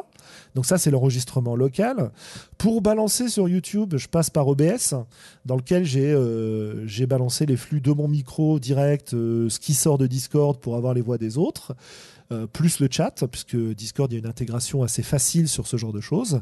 Et puis globalement, voilà comment c'est fait. quoi. Euh, euh, ça m'a pris un peu de temps pour comprendre comment ça marchait, mais ça marche. Alors je suis un peu obligé aussi de fonctionner comme ça parce que le micro dans lequel je vous parle, qui est un fort beau micro, n'est-ce pas? Euh, Ce micro, je suis obligé de le brancher sur une, euh, une carte son externe. Enfin, dans mon cas, c'est une petite mixette euh, sur laquelle j'ai plusieurs voix avec, lesquelles on a, avec laquelle on a commencé à faire les voix d'Altaride. Parce que j'ai pas de, c'est pas un micro USB quoi. Il rentre pas directement dans le dans l'ordinateur. S'il rentrait directement dans l'ordinateur, ce serait encore un petit peu plus simple. Là, je suis obligé de passer par, euh, par cet intermédiaire. Et euh, bon, voilà pour le pour l'aspect technique, euh, puisqu'il y avait une question à la volée sur le sujet. Euh, Xav, euh, et puis, Oui. puis Benoît, qu'est-ce que vous en pensez, vous, de Discord? Ça vous plaît? Ça vous plaît pas? C'est compliqué? C'est chiant? Euh, moi, moi, je- je... Ouais, vas-y, vas-y. Non, ok, d'accord. Euh, moi, je trouve ça plus user-friendly que Hangout. Euh, parce que aussi c'est euh, vraiment le logiciel qui euh, comment dire qui rassemble aussi mes autres pratiques de, chat en ligne quand je joue avec des potes ou ce genre de choses. Je suis sur Discord. Donc en fait, à, bien des niveaux, Discord est quelque chose que j'utilise assez souvent. Et, euh, et du coup, je m'y perds moins que euh, dans Hangout. Et euh, je dois bien avouer que Hangout, euh, pff, il fallait que quelqu'un lance la conversation, qu'on se connecte. Alors que là, bah, y a, le, le- le serveur, il existe. C'est-à-dire que quand je suis dispo, je viens me claquer sur le serveur. Quand Julien, euh, si Julien est là, ou quand il revient, ou quand il n'est pas là, etc., bah, tout de suite, on se rencarde. Alors que sinon, il fallait prendre contact par ailleurs avant. Euh, non, moi, je trouve que c'est un confort d'utilisation, euh, Discord, vraiment. Euh, moi, mon, avis est un peu plus mitigé parce que je découvrais complètement le logiciel et je l'ai trouvé extrêmement touffu euh, à la découverte. Euh, je commence à peine là à piger vaguement comment ça marche, mais j'avoue que je, je, rame encore. Mais c'est vrai que je viens beaucoup moins souvent que vous, donc j'ai pas encore trop pris le coup. J'ai dû faire trois, trois podcasts sur Discord pour l'instant, pas plus. Euh, alors que j'avais bien, bien saisi et peut-être que j'ai plus l'habitude de la logique Google, je sais pas. J'avais un peu galéré aussi, je me rappelle euh, au début des Hangouts, mais j'ai vite pris le coup quoi. Là, il y a plus d'options et tout ça, c'est un peu plus touffu quoi. Mais clairement, c'est beaucoup plus euh, étoffé du coup. Et une fois qu'on a pris le truc, il y, a plus d'options et, plus de potentiel quoi du coup. Donc je pense que ça valait l'effort quoi. Ouais, je suis assez d'accord sur le sujet. Et puis ça permet ce que disait Julien, c'est-à-dire ça permet d'avoir le, le, avec le public, éventuellement de, de, ramener des gens à coup de euh, avec nous, de débloquer un micro, ce genre de choses. Ça ouvre, ça ouvre vraiment des possibilités qu'on n'avait pas avec Hangout. Ouais, voilà. D'ailleurs, je, vous réinvite, hein, si vous voulez nous poser une question, nous faire une remarque, euh, que vous avez des infos importantes à transmettre, n'hésitez pas à vous signaler euh, via, le, via le chat et, euh, et je vous donne les permissions pour parler sur Discord. Il n'y a pas de souci. Ça se fera pas dans toutes les émissions tout le temps, mais là, ce soir, en tout cas, on est là pour ça. Donc voilà, si vous avez des trucs à dire, n'hésitez pas. Évidemment, si vous commencez à raconter de la merde et à insulter tout le monde, là, évidemment, je vais vous couper, mais je ne crois pas que ce soit vraiment le la personnalité des gens qui nous écoutent. Donc il n'y a pas de, a pas de souci de ce point de vue-là. Voilà. Euh, par exemple, euh, ouais, je sais pas, je sais pas s'il y en a qui sont euh, qui sont volontaires. Alors après, je comprends qu'on soit pas volontaire. Ah oui, d'où? Bah écoute, parfait, je vais te filer la parole parce qu'en plus, ça va te permettre de nous faire un super retour sur ta convention, comme je te l'avais demandé. Alors attendez, comment ça se passe? Bah c'est pas très compliqué. Je vais aller chercher Hop, si j'y arrive, voilà, dans la liste des gens présents sur le Discord, le monsieur Widou. Et je vais donc lui accorder un nouveau rôle, rôle d'invité. Voilà. Et normalement, dans ton rôle d'invité qui te fait passer en vert, tu devrais pouvoir parler. Tu devrais avoir la permission de parler. Mais ça, il faut que tu actives de ton côté, évidemment. Voilà, voilà. Donc, euh, eh bien voilà, tu dis-nous si tout. Dis-nous. Dis Moi, je compatis totalement. Hein. Euh, je vais quand même vérifier. Avoir un quart que il m'aura battu donc. Euh. je vais quand même vérifier que euh, parler, ouais, ouais, ouais, tout à fait. Nos, nos... Et là, quand je me reconnecte, est-ce que vous m'entendez? Ouais, eh oui, magnifique. Voilà. Donc le truc, c'est de sortir du salon et d'y revenir. Les, les suivants seront. bonsoir à tous. Salut. Bonsoir. Donc euh, oui, effectivement, tu, on parlait en début d'émission des différentes conventions qu'il y a eu ce week-end. Tu as parlé un peu d'Eclipse. Euh, moi, j'étais à Histoire de jouer ce week-end. C'était à Caen. Alors c'est plus petit qu'Eclipse hein, comme convention. C'est euh, vraiment d'envergure plutôt régionale. on a eu donc c'est plus ça a attiré des auteurs et des, des rôlistes de Normandie. On a eu des gens de Rouen et d'Evreux qui sont passés nous voir. Et cette année, ça a été un bon succès. Hein. C'est-à-dire que là, ça fait il y a, eu, il y a deux ans, on avait changé, on avait changé l'équipe d'organisation qui avait eu le temps de ça se mettre en place, et maintenant, là, c'est bien instauré. Et euh, ça, les gens étaient, étaient heureux d'être venus. Euh, je pense qu'il y a eu dans les 600 personnes qui sont passées, quelque chose comme ça, dans le week-end. Pas mal. Euh, les, auteurs, les auteurs qui étaient là euh, étaient contents.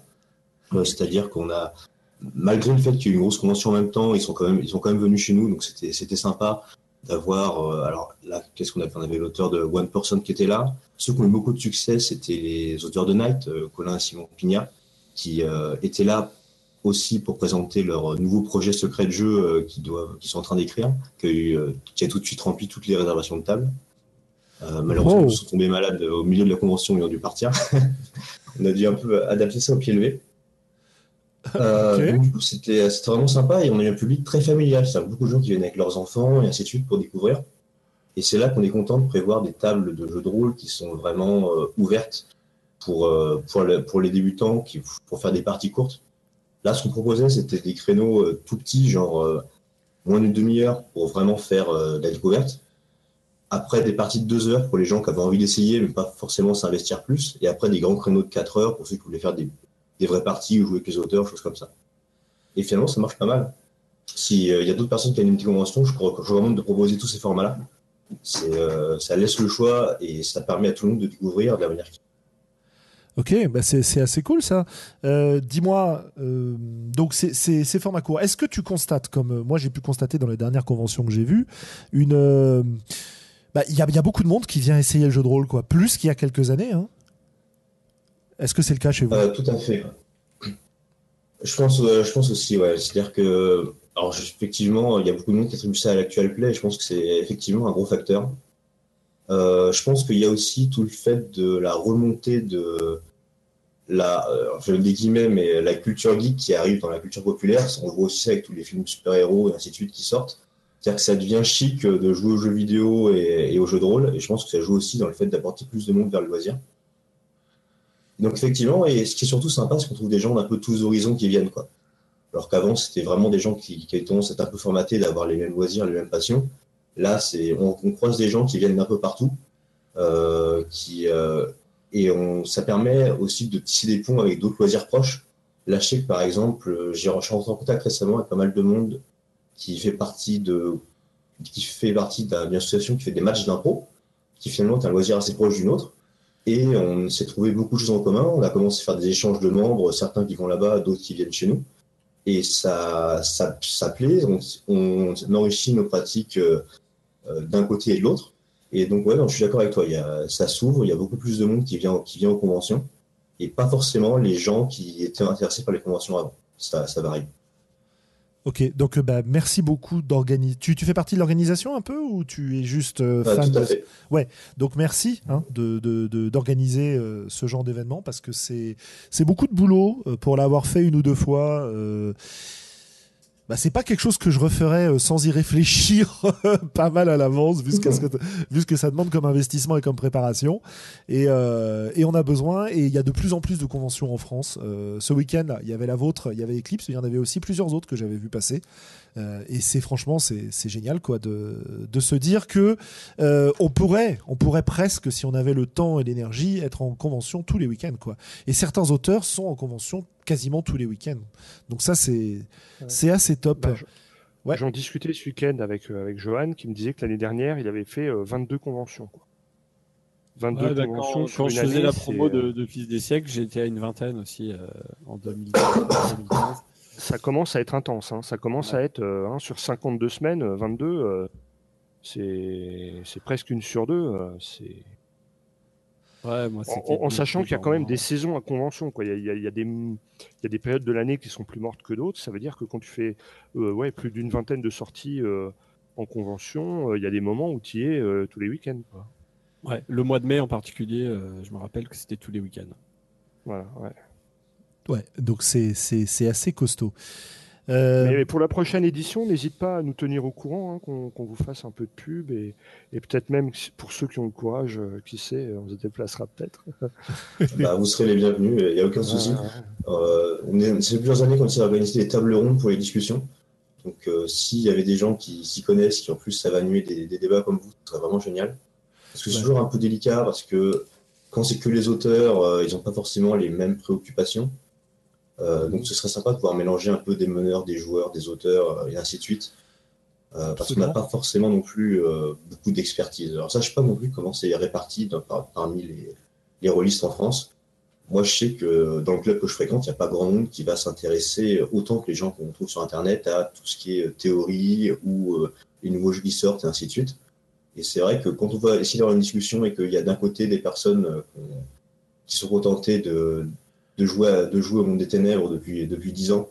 Et de l'autre, il y en a qui essayent tous les nouveaux jeux qui sortent, qui s'intéressent à qu'est-ce que c'est que le jeu de rôle, comment ça peut marcher. Ils sont même pas sur le même plan pour discuter et c'est vrai que ça, ça, ça, fait un flop. Ouais, Vas-y, C'est vrai que c'est un peu le ressenti, le ressenti que j'ai, c'est qu'il y a quand même peu de gens qui s'intéressent à la jeu de rôle. Alors, c'est pas scientifique, hein. c'est peut-être que les gens que je rencontre, mais euh, la majorité des, des, joueurs de jeux de rôle ont juste envie de passer un bon moment et de faire une bonne partie. Ils n'ont pas envie de se demander comment ça marche, ils n'ont pas envie qu'on leur explique, ils n'ont pas envie de jouer à des jeux expérimentaux bizarres. Euh, bah, moi, je respecte cette pratique, mais ce que tu dis, c'est assez vrai. Tout le monde ne s'intéresse pas à la jeu de rôle. Après, euh, il n'y a pas que l'envie, je pense qu'il y a aussi une méconnaissance. Genre, il y a plein de gens qui savent même pas que ça existe ou qui qui, qui soupçonnaient pas euh, l'intérêt qu'ils auraient pu y trouver parce qu'ils ne sont jamais penchés sur le jeu de cette manière-là, quoi. Parce que mhm. le jeu, on nous, on nous bassine tout le temps, c'est censé être euh, juste pour les enfants, pour s'amuser, quelque chose de très superficiel. Donc c'est assez difficile de, de, sauter le pas en se dire, mais non, pas forcément que superficiel, il y a, peut-être quelque chose de plus. Et enfin, moi, je croise pas mal de gens qui, qui juste ne se sont même pas posé la question, en fait.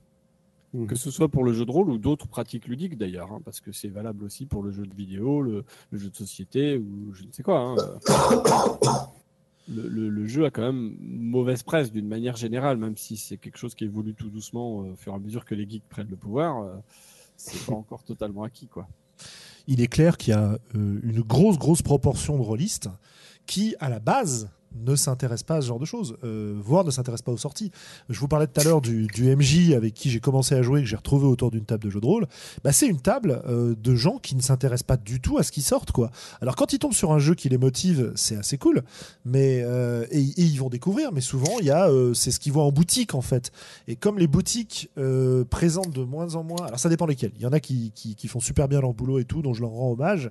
Mais il y en a beaucoup qui ont un peu laissé tomber le jeu de rôle, qui l'ont un peu mis de côté parce que c'est pas ce qui leur permet de vivre, hein, tout simplement. Donc c'est même pas euh, histoire de leur jeter la pierre, même si euh, j'ai l'impression dans certains cas qu'elles ont un petit peu abandonné leur euh, leur mission. Mais ça, c'est mon point de vue de passionné. Hein, voilà. Ben voilà, ils, ils, ils voient pas trop ce qui sort, ça les intéresse pas. Mais alors, comment dire deux points de vue, euh, euh, un point de vue un peu opposé, c'est que euh, aux utopiales, notamment comme nous le dit Noir sur le chat, euh, bah, euh, oui, bah, moi j'ai vu ça. hein. Euh, Quand on a fait une conférence sur jeux de rôle, GN, théâtre, jouer avec les émotions aux utopiales cette année, enfin en 2017. On a eu des gens intéressés par le sujet, euh, un peu pointus, qui s'intéressent pas mal à ce qui se passe dans les médias release, dans le truc et tout. Mais on a eu aussi des gens qui n'avaient jamais entendu parler de ces problématiques-là, voire des gens qui font un petit peu de jeu de rôle comme ça, mais qui euh, s'intéressent à d'autres choses. Et en discutant avec eux, c'était assez génial de voir euh, à la librairie des Utopiales le lendemain un papa qui vient nous voir en nous disant voilà, bah moi j'avais jamais envisagé le jeu de rôle de ce point de vue-là. Et il se trouve que là, en ce moment, je suis en train de jouer avec mes filles et, et mes filles, mes gamines, ce qui les intéresse, bah, c'est un peu ça, c'est un peu le côté euh, euh, drama, développement du personnage et tout. Et, ça m'ouvre des horizons euh, super intéressants ce que vous avez raconté. Donc, donc, donc voilà quoi. Donc, faut pas, faut pas généraliser non plus. Il y a de tout. Voilà, bah Widou, écoute, je pense que tu avais une, euh, une question qui nous a posée tout à l'heure. Je pense qu'on va l'aborder maintenant. Est-ce que tu veux la redire toi-même ou est-ce que je nous la lis? Euh, tout à fait. Alors, en fait, c'était une question, euh, je sais plus pour parler podcast ou autre, c'était plus euh, bassement un conseil de, de, de. C'était que j'essaie d'organiser une euh, multitable euh, en simultané, c'est-à-dire qu'on aurait trois tables de jeux de rôle qui joueraient en même temps, avec trois meneurs et trois, et trois équipes de joueurs. Et l'idée, ce serait un peu de d'entrelacer les aventures pour qu'il y ait une table qui en influence une autre et euh, et que les entre et que ça, s'entrecroise et que les tables aient l'impression de jouer un peu ensemble et d'a- d'aller d'avancer vers un objectif commun et pas juste de jouer chacun de leur côté. Alors ce qui est un projet dont on entend souvent parler, des gens qui ont fait des tests en convention, qu'on en fait à droite à gauche, euh, je pense pas qu'il y ait qui que ce soit qui en fasse souvent. Euh, J'ai jamais l'air d'être plutôt de l'ordre de l'exceptionnel quand quelqu'un organise ce genre de choses. Donc je me demandais, euh, comme vous avez beaucoup d'expérience euh, dans tout ce qui est maîtrise, si vous avez déjà essayé ce genre euh, d'expérience et si vous aviez euh, éventuellement des conseils ou des astuces pour que ça marche bien. Eh ben écoute, je, te remercie de ta question. On va y répondre et euh, je vais te, recouper le sifflet parce que quand tu tapes sur ton clavier, on t'entend et puis ça fait pas mal de bruit. Je te la redonnerai évidemment si tu as envie de, revenir sur ce qu'on te dit et on va pouvoir aborder le sujet. Voilà, voilà. Tac. Me- Merci. Merci beaucoup à toi. Euh, je t'ai mis en muet pour le moment et puis on verra si je te redonne la parole après pour, euh, pour un, un petit, euh, une petite suite. Alors, alors, alors.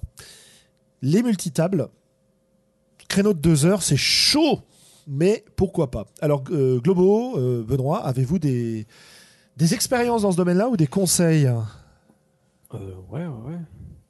Euh, moi, j'ai fait du multitable à Nantes, euh, Globo. Euh, en fait, on avait fait une campagne. J'ai commencé avec un type euh, dont j'ai oublié le nom. Je crois que ça s'appelait Fox en pseudo. Et, et après, c'était en, en assaut à Axis Ludis pendant pendant deux ans à peu près. Euh, et donc, c'était une multitable à deux tables. dans Star Wars avec des d'un côté des gentils et de l'autre côté des méchants quoi. en gros des Jedi d'un côté et des Stormtroopers de l'autre Et, et on, on, avait comme logique de, de faire des, des moments euh, tables séparées et des moments tables fusionnées. Donc on avait préparé des scénarios euh, pour que euh, ces moments-là se, se, positionnent dans une chronologie qu'on pouvait un peu anticiper. Euh, L'idée, euh, quel conseil donner Je sais pas trop. Euh, pour moi, c'est vraiment dans cette anticipation entre les entre les meneurs que ça va être intéressant parce que l'impro est quand même plus compliqué quand on n'a pas l'autre partie de l'autre moitié sous les yeux, quoi. Euh, on essayait de communiquer, donc aujourd'hui c'est sans doute plus facile avec les téléphones portables pour faire ça euh, simplement, discrètement, euh, sans, interrompre le, cours du jeu. Euh, nous on se, on passait une tête d'une porte à l'autre, qu'on était dans des pièces côte à côte. Voilà, pour se donner des infos sur là où on en est, combien de temps on a besoin pour arriver à la scène qui nous intéresse mutuellement. Euh, et puis, bah, comme on était physiquement du, dans deux pièces différentes, on pouvait aussi faire des, des mélanges alternés. C'est-à-dire que euh, si un joueur voulait faire euh, équipe avec ses adversaires, entre guillemets, bah, il pouvait. Enfin, il pouvait y avoir des sortes de traîtres, de retournements de situation de la part des joueurs eux-mêmes. Euh, et du coup, un Jedi qui se fait arrêter par euh, des Stormtroopers, eh ben, il va être le joueur va changer de salle euh, physiquement pour pour être dans le groupe, voilà, qu'il a récupéré. Euh, et ça marchait plutôt pas mal. Donc euh, voilà, euh, je sais pas trop si ça évoque des questions derrière. Écoute, c'est c'est une méthode intéressante. J'ai peut-être pas entendu ce que tu disais, mais est-ce que ça, est-ce que ça implique d'avoir une partie très scénarisée de faire ça? Euh, c'était c'était très scénarisé dans les grandes lignes euh, et très flou dans les dans les détails parce que c'est beaucoup plus dur d'anticiper les initiatives quand euh, on peut, bah, comme je disais, changer de table complètement.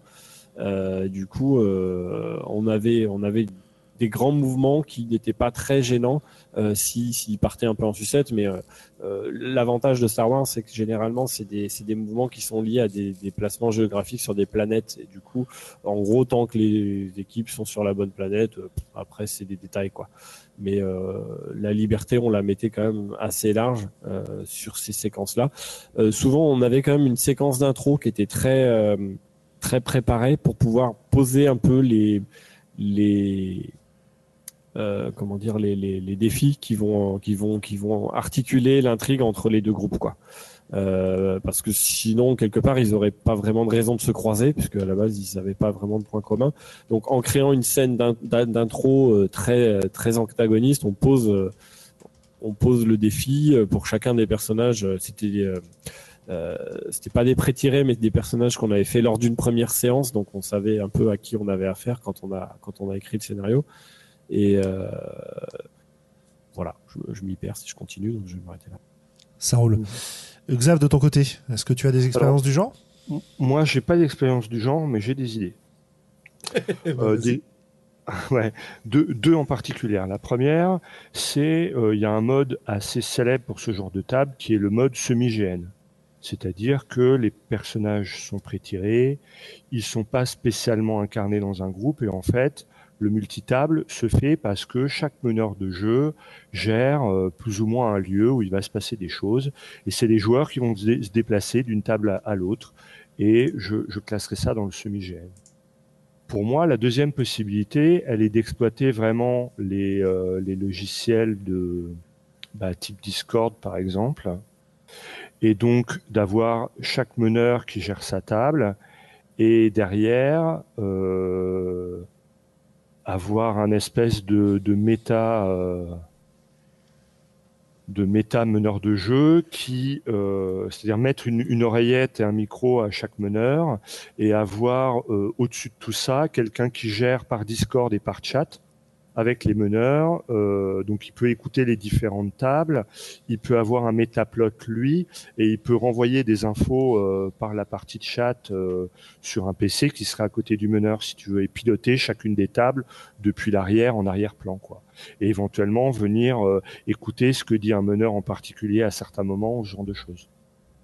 Tu vois, je pense qu'aujourd'hui, euh, effectivement, il y a, y a 10-15 ans euh, l'expérience que, que nous rapporte Benoît elle était sans doute compliquée de ce point de vue-là, mais aujourd'hui, avoir une oreillette avec un micro par meneur et un, espèce de suprameneur, un, un, orga derrière qui va coordonner les choses et qui va dire tiens euh, machin à la table B il faudrait que tu me relances sur ça est-ce que tu peux me caser ça un moment ou euh, tiens ce serait bien que tel joueur tu me le bascules à l'autre table euh, etc ou, ou, coordonner des, des, batailles et donner des, des, comptes rendus et des infos à chaque meneur en live parce que lui il est derrière et qui peut qui peut servir de tour de contrôle et rebalancer les infos euh, pas en audio parce que le meneur qui joue, il a pas, pas que ça à faire, mais avec un, un, chat à côté de lui euh, où il lui passe les infos euh, parce que le, le méta meneur a, a le temps d'écrire, ça me paraît quelque chose d'intéressant à faire et à penser.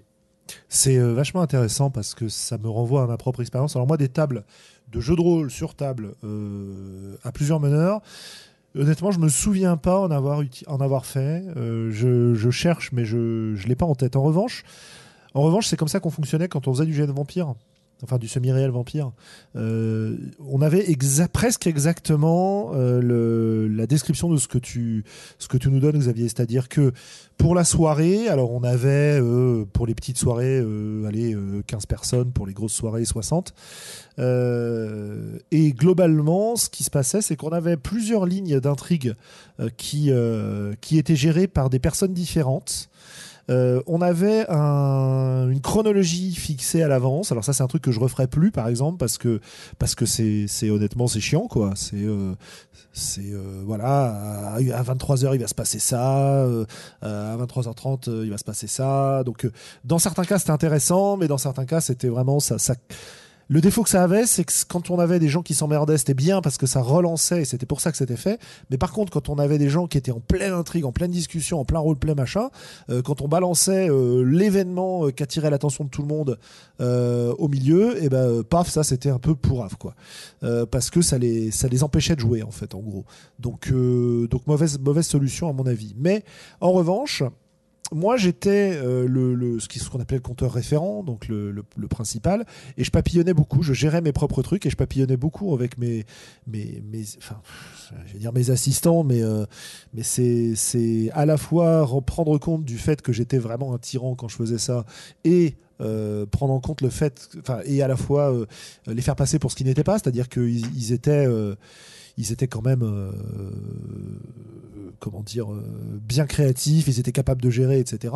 Et on se faisait des points très très réguliers. je pense que le plus important de ce point de vue-là, c'est la communication. Alors on n'avait pas d'oreillette, on n'avait pas de machin, mais comme on n'était pas autour d'une table, eh ben, on pouvait se déplacer assez facilement. Et moi, je pense que le conseil que je donnerais, c'est ça, c'est beaucoup de, c'est euh, beaucoup de communication, faciliter la communication entre les meneurs en, en, en organisant l'espace. Par exemple, là, en y pensant, dans la, dans la, euh, comment dire, la disposition que tu proposais, Widou, trois tables, trois meneurs, trois équipes de joueurs. Moi, je vois bien trois tables qui sont disposées euh, avec euh, le meneur au bout de chacune des tables. Et en fait, les trois meneurs forment une espèce de cercle au centre et les trois tables partent en rayonnant autour de ça quoi et donc ça nous fait un pôle comme ça un peu circulaire enfin comment dire pas circulaire mais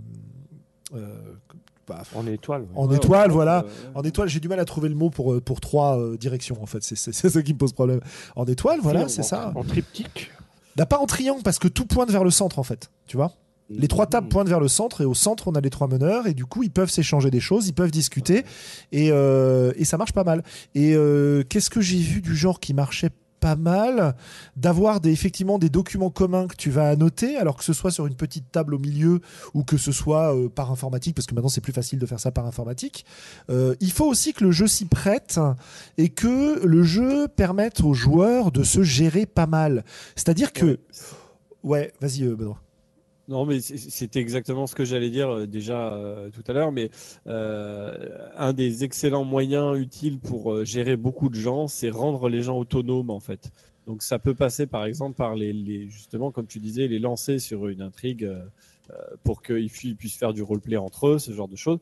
Et, et moi, j'étais plutôt, plutôt que d'avoir une position euh, à la table précise, j'étais responsable de la table, je tournais autour comme un papillon. Euh, j'arrêtais pas, comme tu dis, euh, toi, quand tu étais MJ en chef, moi, mais je tournais autour de ma table où j'avais, on avait beaucoup de monde, hein, c'était peut-être 8, 8 personnes par table, je sais plus, un truc comme ça, 6 ou 8. Et, euh, et du coup, je passais, euh, je sais pas, 20, 30 secondes avec une personne et, ou deux s'ils étaient côte à côte en train de faire quelque chose. et puis dès qu'il m'avait dit, voilà ce que je veux faire, je lui ai dit, bon, bah, ok, tu lances tes dés, tu calcules, tu vois avec ton, ton, copain en face et puis, et puis je reviens vers vous. Et hop, je me décale d'un cran et je vais voir la personne à côté, je, la lance sur son action. Il faut être en permanence en, en train de, de relancer la situation parce que euh, il faut aussi veiller à la synchronisation parce que contrairement au, au, live, euh, quand on est en jeu de rôle, certains joueurs vont vouloir faire des actions qui nécessitent euh, un temps long, alors qu'on est dans, pour certains autres personnages dans des, dans des temps beaucoup plus courts. Donc, genre, s'il y en a un qui veut faire un hacking d'ordinateur ou des trucs comme ça, bah, il faut arriver à le, soit lui le faire gérer son truc super vite, soit au contraire les autres arriver à, à temporiser. Euh, ok, ils sont dans un temps court, mais euh, bah, on peut en profiter pour détailler les discussions qui ont lieu pendant la bataille ou je sais pas quoi. Enfin, pour, pour, pour, trouver le temps euh, bah, de gérer l'autre personnage à côté qui raccroche les wagons sans, sans, se retrouver la semaine d'après et que, que l'aventure est terminée, quoi. Ouais, ouais, ouais l'autonomie des joueurs de ce point de vue-là est hyper importante. Euh, il faut des jeux qui permettent ça, donc des personnages qui permettent ça, donc du travail euh, en amont sur les persos, voilà, de pré-tirer ou à défaut de pré-tirer, si on veut pas jouer avec des pré-tirés, il n'y a pas de souci, mais ça veut dire qu'il faut créer les persos avec les joueurs et les joueuses et prendre en compte ce qu'ils veulent et derrière construire des choses, construire des, une dynamique à l'intérieur des groupes en fait, qui va te pousser éventuellement à bouger de table, qui va te pousser à, à, jouer à l'intérieur de la table et à finalement avoir relativement peu besoin du MJ. Et idéalement, pour moi, euh, tu devrais avoir du MJ uniquement quand on a besoin de gérer une situation qui fait appel à un arbitre, si tu veux. Et c'est ça. vraiment l'idéal. C'est du coup, quand on a besoin d'un arbitre, eh ben il y a un arbitre qui vient, qui gère la scène en question, qui donne les infos quand il y a des recherches, euh, qui, euh, qui, qui gère les affrontements entre les joueurs, qui joue l'adversité quand il y a besoin, qui joue un PNJ quand il y a besoin, etc. Et euh, j'aurais même tendance à dire qu'il serait presque plus intéressant d'avoir des MJ flottants que des MJ euh, attribués aux tables. Peut-être que euh, ça demande un gros dispositif, mais peut-être que euh, on peut imaginer une équipe d'organisation qui contienne des MJ qui sont entre guillemets responsables de table et dont le but principal est de, de gérer la synchronicité, de remonter les infos, etc. un pool central qui va gérer euh, bah, le, d'articuler tout ce qui se passe à toutes les tables sans avoir besoin de réfléchir au jeu lui-même instantanément, c'est-à-dire il n'a pas besoin de répondre aux joueurs, il doit juste vérifier que tout se passe bien, que tout avance bien, comme disait Globo, et peut-être bien deux trois arbitres tournants qui sont capables de gérer des petites scènes qui ont moins d'impact sur l'histoire, mais pour lesquelles on a besoin d'une gestion de règles, euh, ou d'apporter des infos parce qu'ils connaissent, ou de, ou de jouer des PNJ parce qu'ils, ont les infos sur les PNJ en question, quoi. Et bon, bah évidemment, euh, évidemment, c'est c'est là, on arrive sur les techniques de GN, hein, c'est ce que je Mais complètement, bah, absolument. Pour, pour, gérer, euh, pour gérer de nombreux joueurs, c'est comme ça que ça se passe. en fait, c'est pas tout à fait du GN. Euh, un des gros défauts et un des gros avantages en même temps qu'on avait en faisant du Sméréal Vampire, c'était que on était vraiment à cheval entre le GN et le jeu sur table. Et c'est pour ça qu'on adorait ça parce qu'on n'était pas trop, on n'était pas tous très GNistes quoi. Euh, il nous arrivait de gérer des scènes en narration, si tu veux, des scènes qui n'avaient pas lieu dans le lieu dans lequel on jouait. On prenait un groupe de gens, ils allaient faire une une, une expédition et on se faisait euh, voilà, on se faisait un aparté euh, euh, en descriptif. on n'était pas assis autour d'une table à ce moment-là, mais on était debout en cercle et c'était quasiment la même chose quoi. Alors c'est super chiant pour des gens qui viennent pour faire du GN. Franchement, c'est super naze. Euh, et c'est assez sympa pour des joueurs de jeux de rôle qui ont l'habitude de ne pas être cantonnés dans une unité de lieu et de temps, tu vois. Enfin, surtout de lieu. Point de ce point de vue-là, c'était relativement intéressant. Voilà, je, je, je sais pas si on a fait le tour du sujet. Si vous avez d'autres choses à dire, n'hésitez pas. Moi, je vais, rajouter mais je pense qu'on a déjà dit dans les voies d'Altaride. Moi aujourd'hui, j'essaie de travailler quand je ne fais pas jouer un scénario, mais quand je joue en mode émergent, c'est ce que j'essaie déjà de faire à une petite échelle et à l'échelle d'une table. C'est-à-dire que j'essaie de, casser le dispositif traditionnel où le conduit principal de communication est joueur MJ et où chaque joueur attend son temps de parole avec le meneur de jeu. Moi, j'essaie à ma table, puisque c'est de l'émergent, de donner des choses à faire à mes joueurs pour que quand moi, meneur de jeu, je ne discute pas avec eux, ad minima, ils aient des choses à caler entre eux et des choses à se dire. Oui, et ça, permet, et ça permet euh, aux, joueurs de, eh ben de, il y a un plaisir à hein, regarder les autres jouer. Mais là, eh bien, j'augmente leur taux de participation puisqu'ils vont eux-mêmes créer du jeu entre eux indépendamment de la relation avec le meilleur de jeu. Mais ça, c'est plus dur quand tu as un scénario, euh, surtout un scénario qui a été écrit quoi, par quelqu'un d'autre. Hein, ou un scénario du, du euh, que tu as acheté dans le, dans le commerce, ce genre de truc. Voilà, donc si on résume, communication à fond entre les organisateurs, les MJ. Ensuite, euh, des joueurs qui ont des choses à faire, même quand le MJ euh, est allé faire un point avec les autres, et qui n'attendent pas comme des, je sais pas, comme, des, comme des trousses de dés euh, sur la table à, rien foutre. Comme des centaurettes, pour reprendre un terme. Je, je, je, je déteste ce terme. Bref. Je sais. voilà. Bref. Euh, et, voilà, donc communication et prévoir les persos, prévoir le scénar. Euh, pensez absolument que plus on a de monde, plus on a la possibilité et la tentation d'avoir des, des morceaux de PVP à l'intérieur. Il faut savoir si on veut de ça ou pas. Si on veut que les joueurs en viennent à s'affronter. Si on veut pas qu'ils en viennent à s'affronter, eh bien on peut leur mettre une menace contre laquelle ils sont obligés de s'allier ou un but qu'ils ne peuvent atteindre qu'ensemble ou ce genre de choses et leur mettre des petites tensions internes pour qu'ils s'engueulent sans se taper dessus quoi. Ça ça peut être assez sympa. Après si on veut être dans la coop pure, eh ben il faut vraiment mettre en place un défi qui va demander aux gens d'aller euh, répartir leur mission. Euh, je sais pas si on a envie de se rejouer euh, comme euh, comme beaucoup beaucoup de monde l'a fait à Star Wars. Euh, le, le, Rogue One c'est-à-dire le, aller récupérer les, les plans de l'étoile noire et eh ben on peut très bien imaginer trois équipes de euh, qui participent à une opération à différents endroits euh, de la résistance dans Star Wars qui vont chacun avoir leur petit bout de mission et il faut pour que la mission globale réussisse que chacun ait réussi de son côté ait fait ses plans sa tactique. Éventuellement ils peuvent être amenés à je sais pas contacter des membres des autres équipes qui ont des expertises que eux n'ont pas, à s'échanger des membres, à faire ce genre de choses, et ça peut être vachement rigolo, quoi. Mais ça demande beaucoup de préparation pour moi. Avec un niveau scénario. Euh, ouais, vas-y euh, Benoît. Ouais, juste au niveau scénario, en fait, les, séries euh, télé ou, les, ou les films de cinéma façon saga sont, sont d'excellentes sources d'inspiration parce que souvent en jeu de rôle, on a un groupe de personnages qui est toujours euh, géolocalisé de manière identique. Et en faisant du multitable, on peut enfin faire ce qu'on voit tout le temps dans les films, c'est-à-dire des, des, groupes qui se séparent sans que ce soit la galère, parce que bah, on sait bien que quand il y a des apartés ou des coupures, le jeu de rôle habituel avec un seul MJ se prête pas très bien à ces séparations qui peuvent parfois bah, couper complètement le rythme d'une partie, alors que là, c'est prévu pour quoi. Donc, comme tu dis, euh, Julien, faire un Rogue One euh, à, deux ou trois tables, c'est vachement plus sympa que le faire à une seule table parce que parce que c'était chiant d'avoir euh, un groupe sur une planète, un groupe sur une autre, alors que le MJ, il, il n'y a qu'un seul groupe autour de la table, quoi.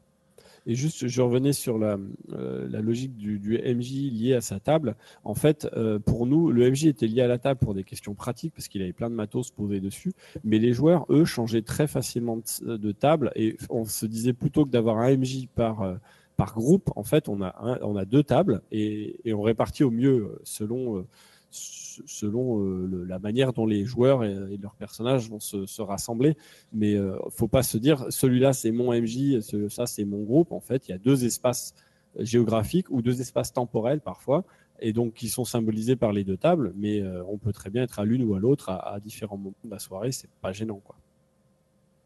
Et, moi, j'aimerais bien voir aussi, hein, finale où on réunit tout le monde là et puis euh, et puis les, trois ou quatre meneurs de jeu sont ensemble euh, pour faire un, gros final euh, contre un gros boss avec ça c'est Civil War quoi. qui l'affrontent tu vois parce que c'est ça c'est pareil c'est un truc qui est souvent compliqué quand tu es un seul meneur c'est faire des grosses batailles tu vois avec avec plein de monde un truc super épique un gros final un boss imputable tout seul mais on s'y met si on s'y met à 15 ou 20 on va peut-être y arriver et puis ça peut permettre d'avoir des conversations entre deux trois PNJ crédibles quoi. Tu vois, le côté euh, Red 40, euh, le, final Red 40, euh, je, trouverais ça cool si vous y arriviez les gars.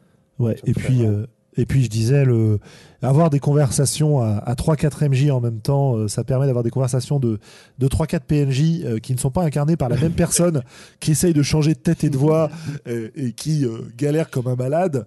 Euh, ça permet d'avoir des trucs assez intéressants. Voilà. Donc, euh, bah, euh, la suite, hein, Widou, si tu, si tu organises ça, euh, on sera ravi d'avoir des nouvelles. partie, hein. Ouais, voilà. Ouais, voilà. Filmez-le, si c'est en convention, un truc comme ça. ça peut être Ah, sympa ça peut être une performance super intéressante, ça.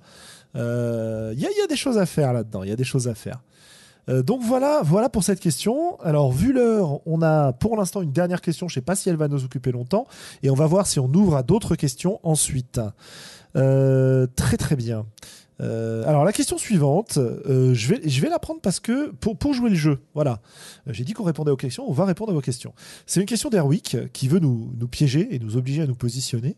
Euh, il nous dit, vu sur la page d'Arkane Asylum, euh, je sais plus si c'était Arcane Asylum ou Aka Games, mais bref, euh, le site réussite critique. Alors c'est, je cite, hein, le site réussite critique est déjà le plus important de notre hobby, mais en plus de ça, il est en train de devenir juste l'un des sites les plus importants dans le jeu, tout simplement.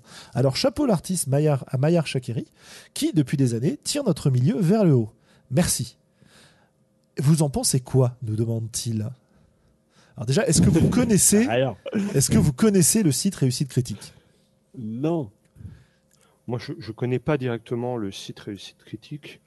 Je connais un petit peu plus Maillard. Et surtout, euh, euh, il il y, a quelqu'un avec qui je travaille qui s'appelle McKillron, qui euh, était assez investi dans sa communauté, avec qui j'en ai un petit peu euh, discuté, euh, puisque McKillron propose euh, euh, des, parties en ligne et que euh, c'est souvent des gens qui ont vu ou écouté Maillard, qui voudraient découvrir le jeu de rôle, qui reviennent vers lui pour qu'il les fasse jouer.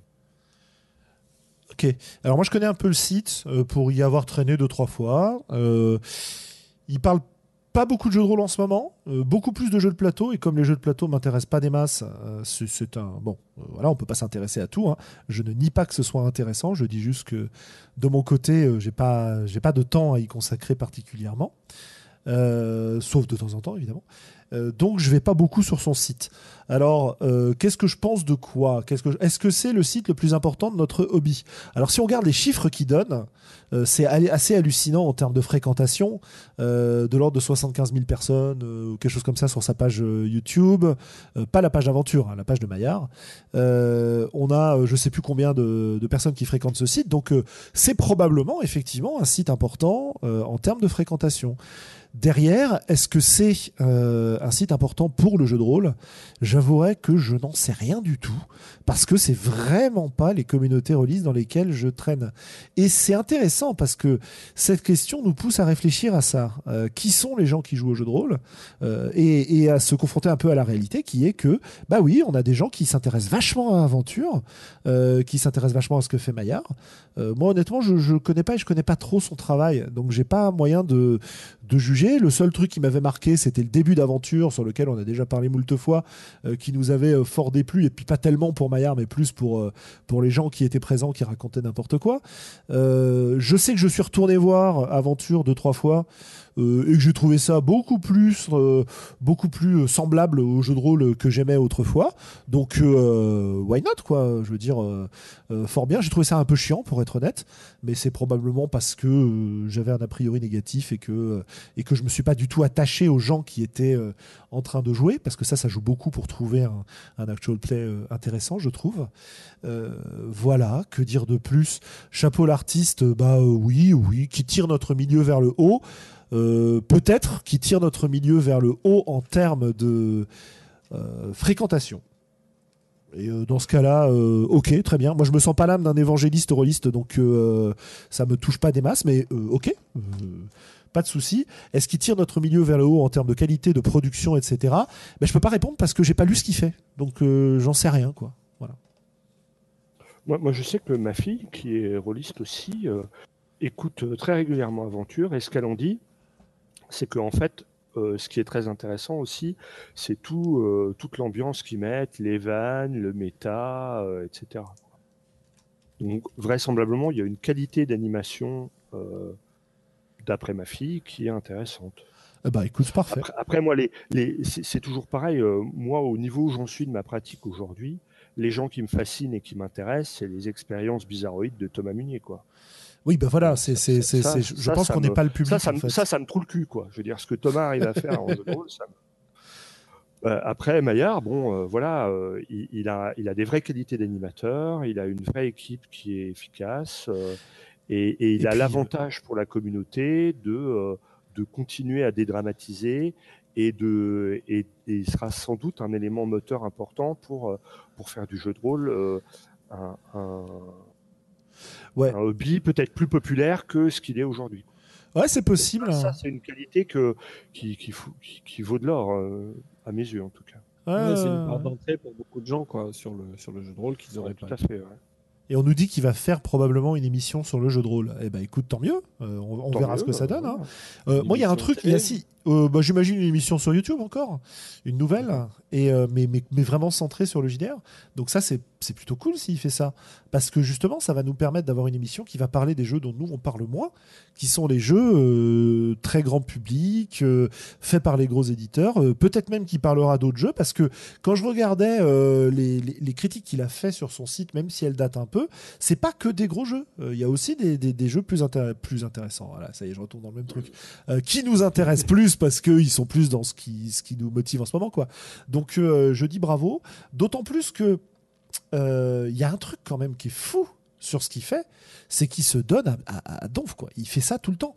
Euh, je sais pas s'il vit du jeu de rôle et de sa production sur, euh, sur YouTube, etc. Mais en tout cas, euh, que ce soit sur Twitch, YouTube, etc., il produit énormément de choses. Et il a plein de gens qui le suivent. Euh, la popularité n'est pas un gage de qualité pour moi. Donc c'est pour ça que je, je- je suis réservé sur le sujet. Pas parce que c'est mauvais, mais parce que je sais pas si c'est bon ou si c'est mauvais. Voilà. Euh, là, euh, Globo, tu as l'air de dire qu'il y a des vraies bonnes qualités d'animateur de trucs. Bah, ça, c'est cool. Et, C'est ce que euh, dit ma fille. Hein. ouais, bien elle, sûr. Elle regarde régulièrement. Eh ben voilà. Et, Moi, et j'ai- ça commence à, une- à une- à être une rôliste aguerrie, ma fille, qui, euh, qui, euh, voilà, qui, qui- qui a essayé pas mal de trucs bizarroïdes grâce à moi aussi, et donc euh, elle ratisse large. Et si elle me dit, bah, je passe, je, je prends plaisir à les écouter.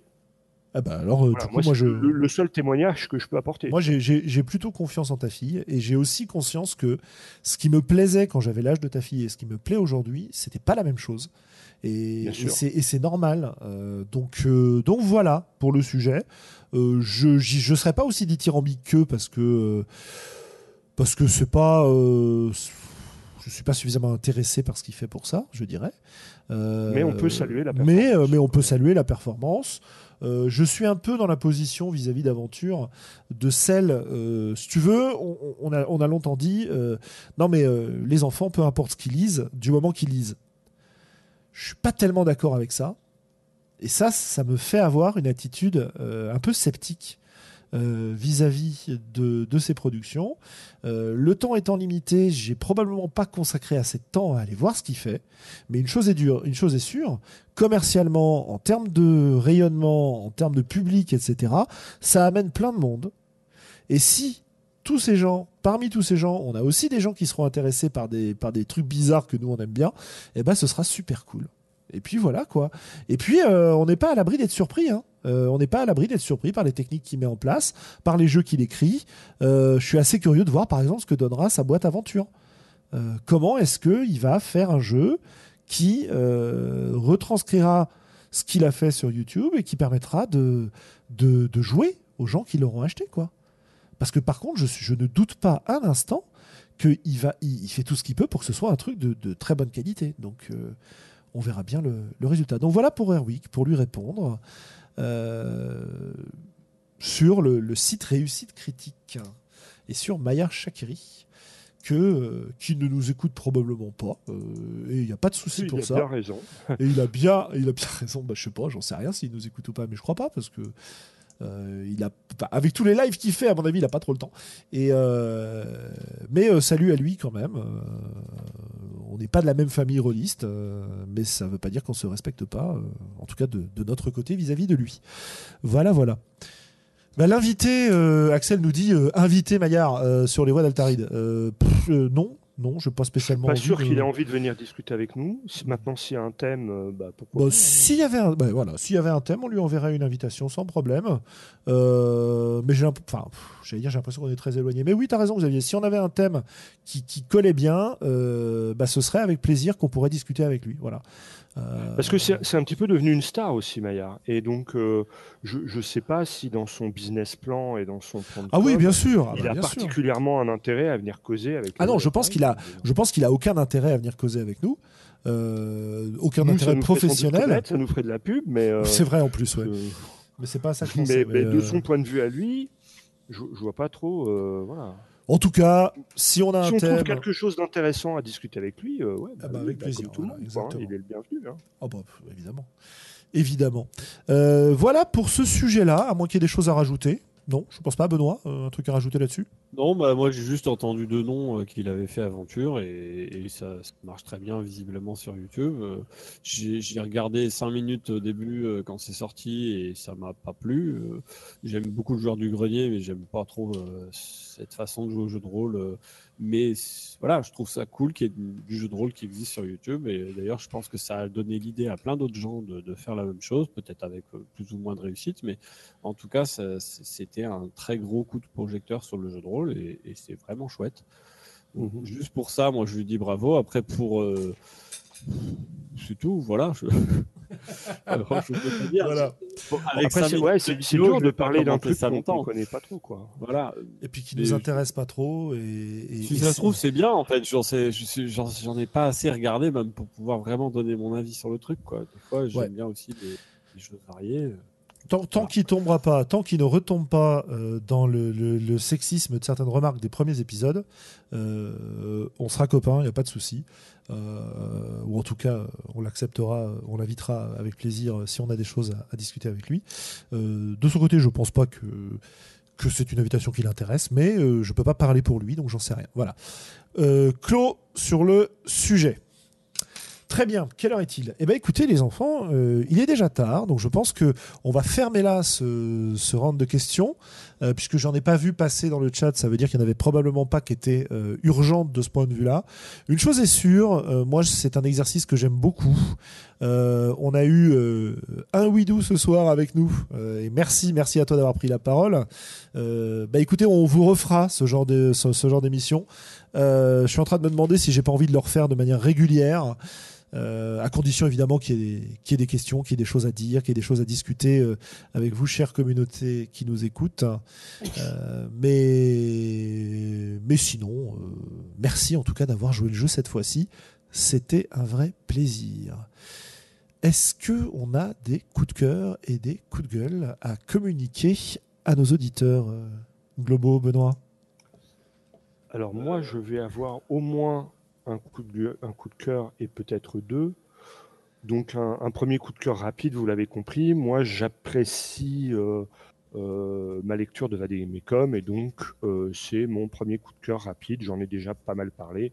Je reviens pas trop dessus. Mon deuxième coup de cœur, c'est The Spire que j'avais que j'avais backé Ah, ouais. donc qui m'est arrivé en PDF et que je lis avec attention et que je trouve assez euh, assez intrigant et assez passionnant et qui est euh, un petit peu qui qui correspond bien à la logique des jeux que j'ai envie de jouer en ce moment.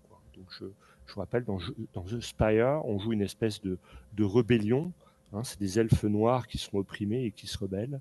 Et ils se rebellent contre ces salauds d'elfes hauts qui sont euh, hautains et, euh, et égoïstes. Et, euh, et c'est vraiment un, un jeu tout en nuances de gris où il n'y a pas de bon, il n'y a pas de méchant, euh, il n'y a que des salauds. Et euh, avec des, des, des, des playbooks assez atypiques, parfois un petit peu dérangeants. hein, avec, euh, je pense notamment l'espèce de, de mangeur de cadavres euh, Voilà, qui vénère un vieux hyène, etc. C'est- bien, c'est bien space, quoi. Mais euh, un, un système qui m'a l'air plutôt pas mal, un système de résolution pas inintéressant, avec ses histoires de stress, etc. Et donc, euh, voilà, c'est ma, c'est ma deuxième lecture passionnante du moment avec Vademecum. Ça roule. Mais toi Benoît. aussi, tu l'as baqué, euh, Julien. Absolument, et je suis pareil en train de le lire. euh, J'apprécie beaucoup, euh, pour à peu près les mêmes raisons que toi. Benoît, est-ce que tu as des, des lectures, des choses à nous transmettre? Moi, j'ai un coup de gueule contre le verglas, mais sinon. tu m'étonnes, oui. en même temps, il t'a permis, permis d'être parmi nous ces derniers temps, finalement. ouais, enfin, la dernière fois, là, j'ai repris, le, repris le boulot avec encore mon attel, mais. voilà, donc faites attention, le verglas, ça glisse. C'était le message de la prévention. C'est ça. Euh, voilà, sinon, euh, non, j'ai pas grand chose parce que là, le jeu de rôle, j'ai malheureusement mis un peu tout ça en veille. Euh, sans main droite, j'ai pas pu faire grand chose. voilà, je, me suis remis un peu sur l'écriture en, en de utilisant des logiciels de reconnaissance vocale. mais, mais sinon, ouais, bah, je, suis un peu dans le trou. À l'ancienne, tu tapes avec un doigt. Ouais, c'est ça, mais c'est surtout. En fait, je fais les signes de ponctuation avec un doigt parce qu'ils sont mal pris par le, logiciel et sinon, j'écris en parlant. Euh, mais il faut qu'il n'y ait pas de bruit autour et tout, c'est un peu compliqué. Euh, et surtout, bah, un bras cassé, c'est fatigant, donc euh, j'avais moins la pêche, quoi. Ça commence à revenir. Et, mais du coup, bah, je voulais faire un chronique d'Altarite pour, pour Orchidée, et malheureusement, bah, vu les circonstances, je ne vais pas pouvoir. Euh, mais bah, il est quand même en préparation. Donc, euh, du coup, je profite du coup de cœur, coup de gueule pour dire que le prochain thème ce sera sur les souverains. Et, euh, et donc ceux qui ont envie de participer sur cette thématique-là, donc les rois, les reines, les dictateurs, ce genre de choses, dans, dans tout, tout, univers de jeux de rôle. Ça peut aussi être au-delà de l'univers, mais autour de la table, hein, par exemple, hein, qui, qui est souverain autour de la table, donc l'autorité partagée, ça peut être un sujet à aborder, ce genre de choses tout le monde est libre de parler de ce qu'il veut dans, quand ça, touche au thème.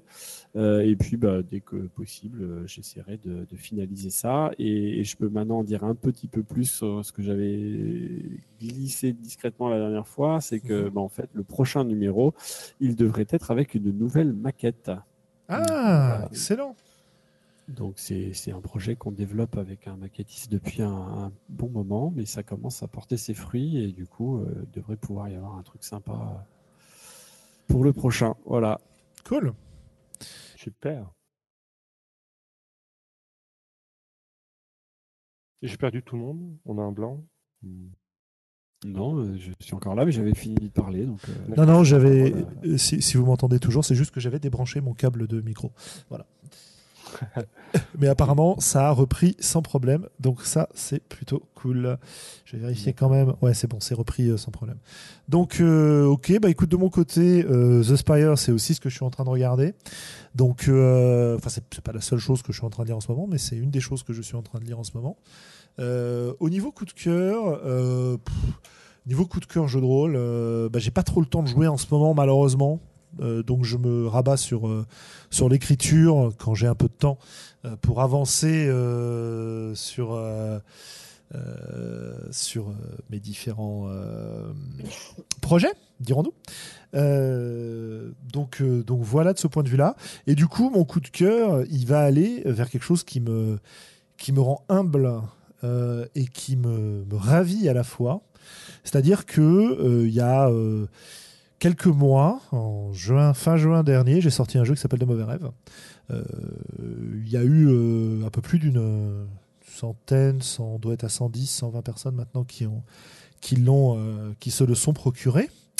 Et parmi ces gens, il y en a un certain nombre qui me font des retours, et notamment ces derniers week-ends, le jeu a été joué en convention, hors de ma présence, y compris, y compris au Québec.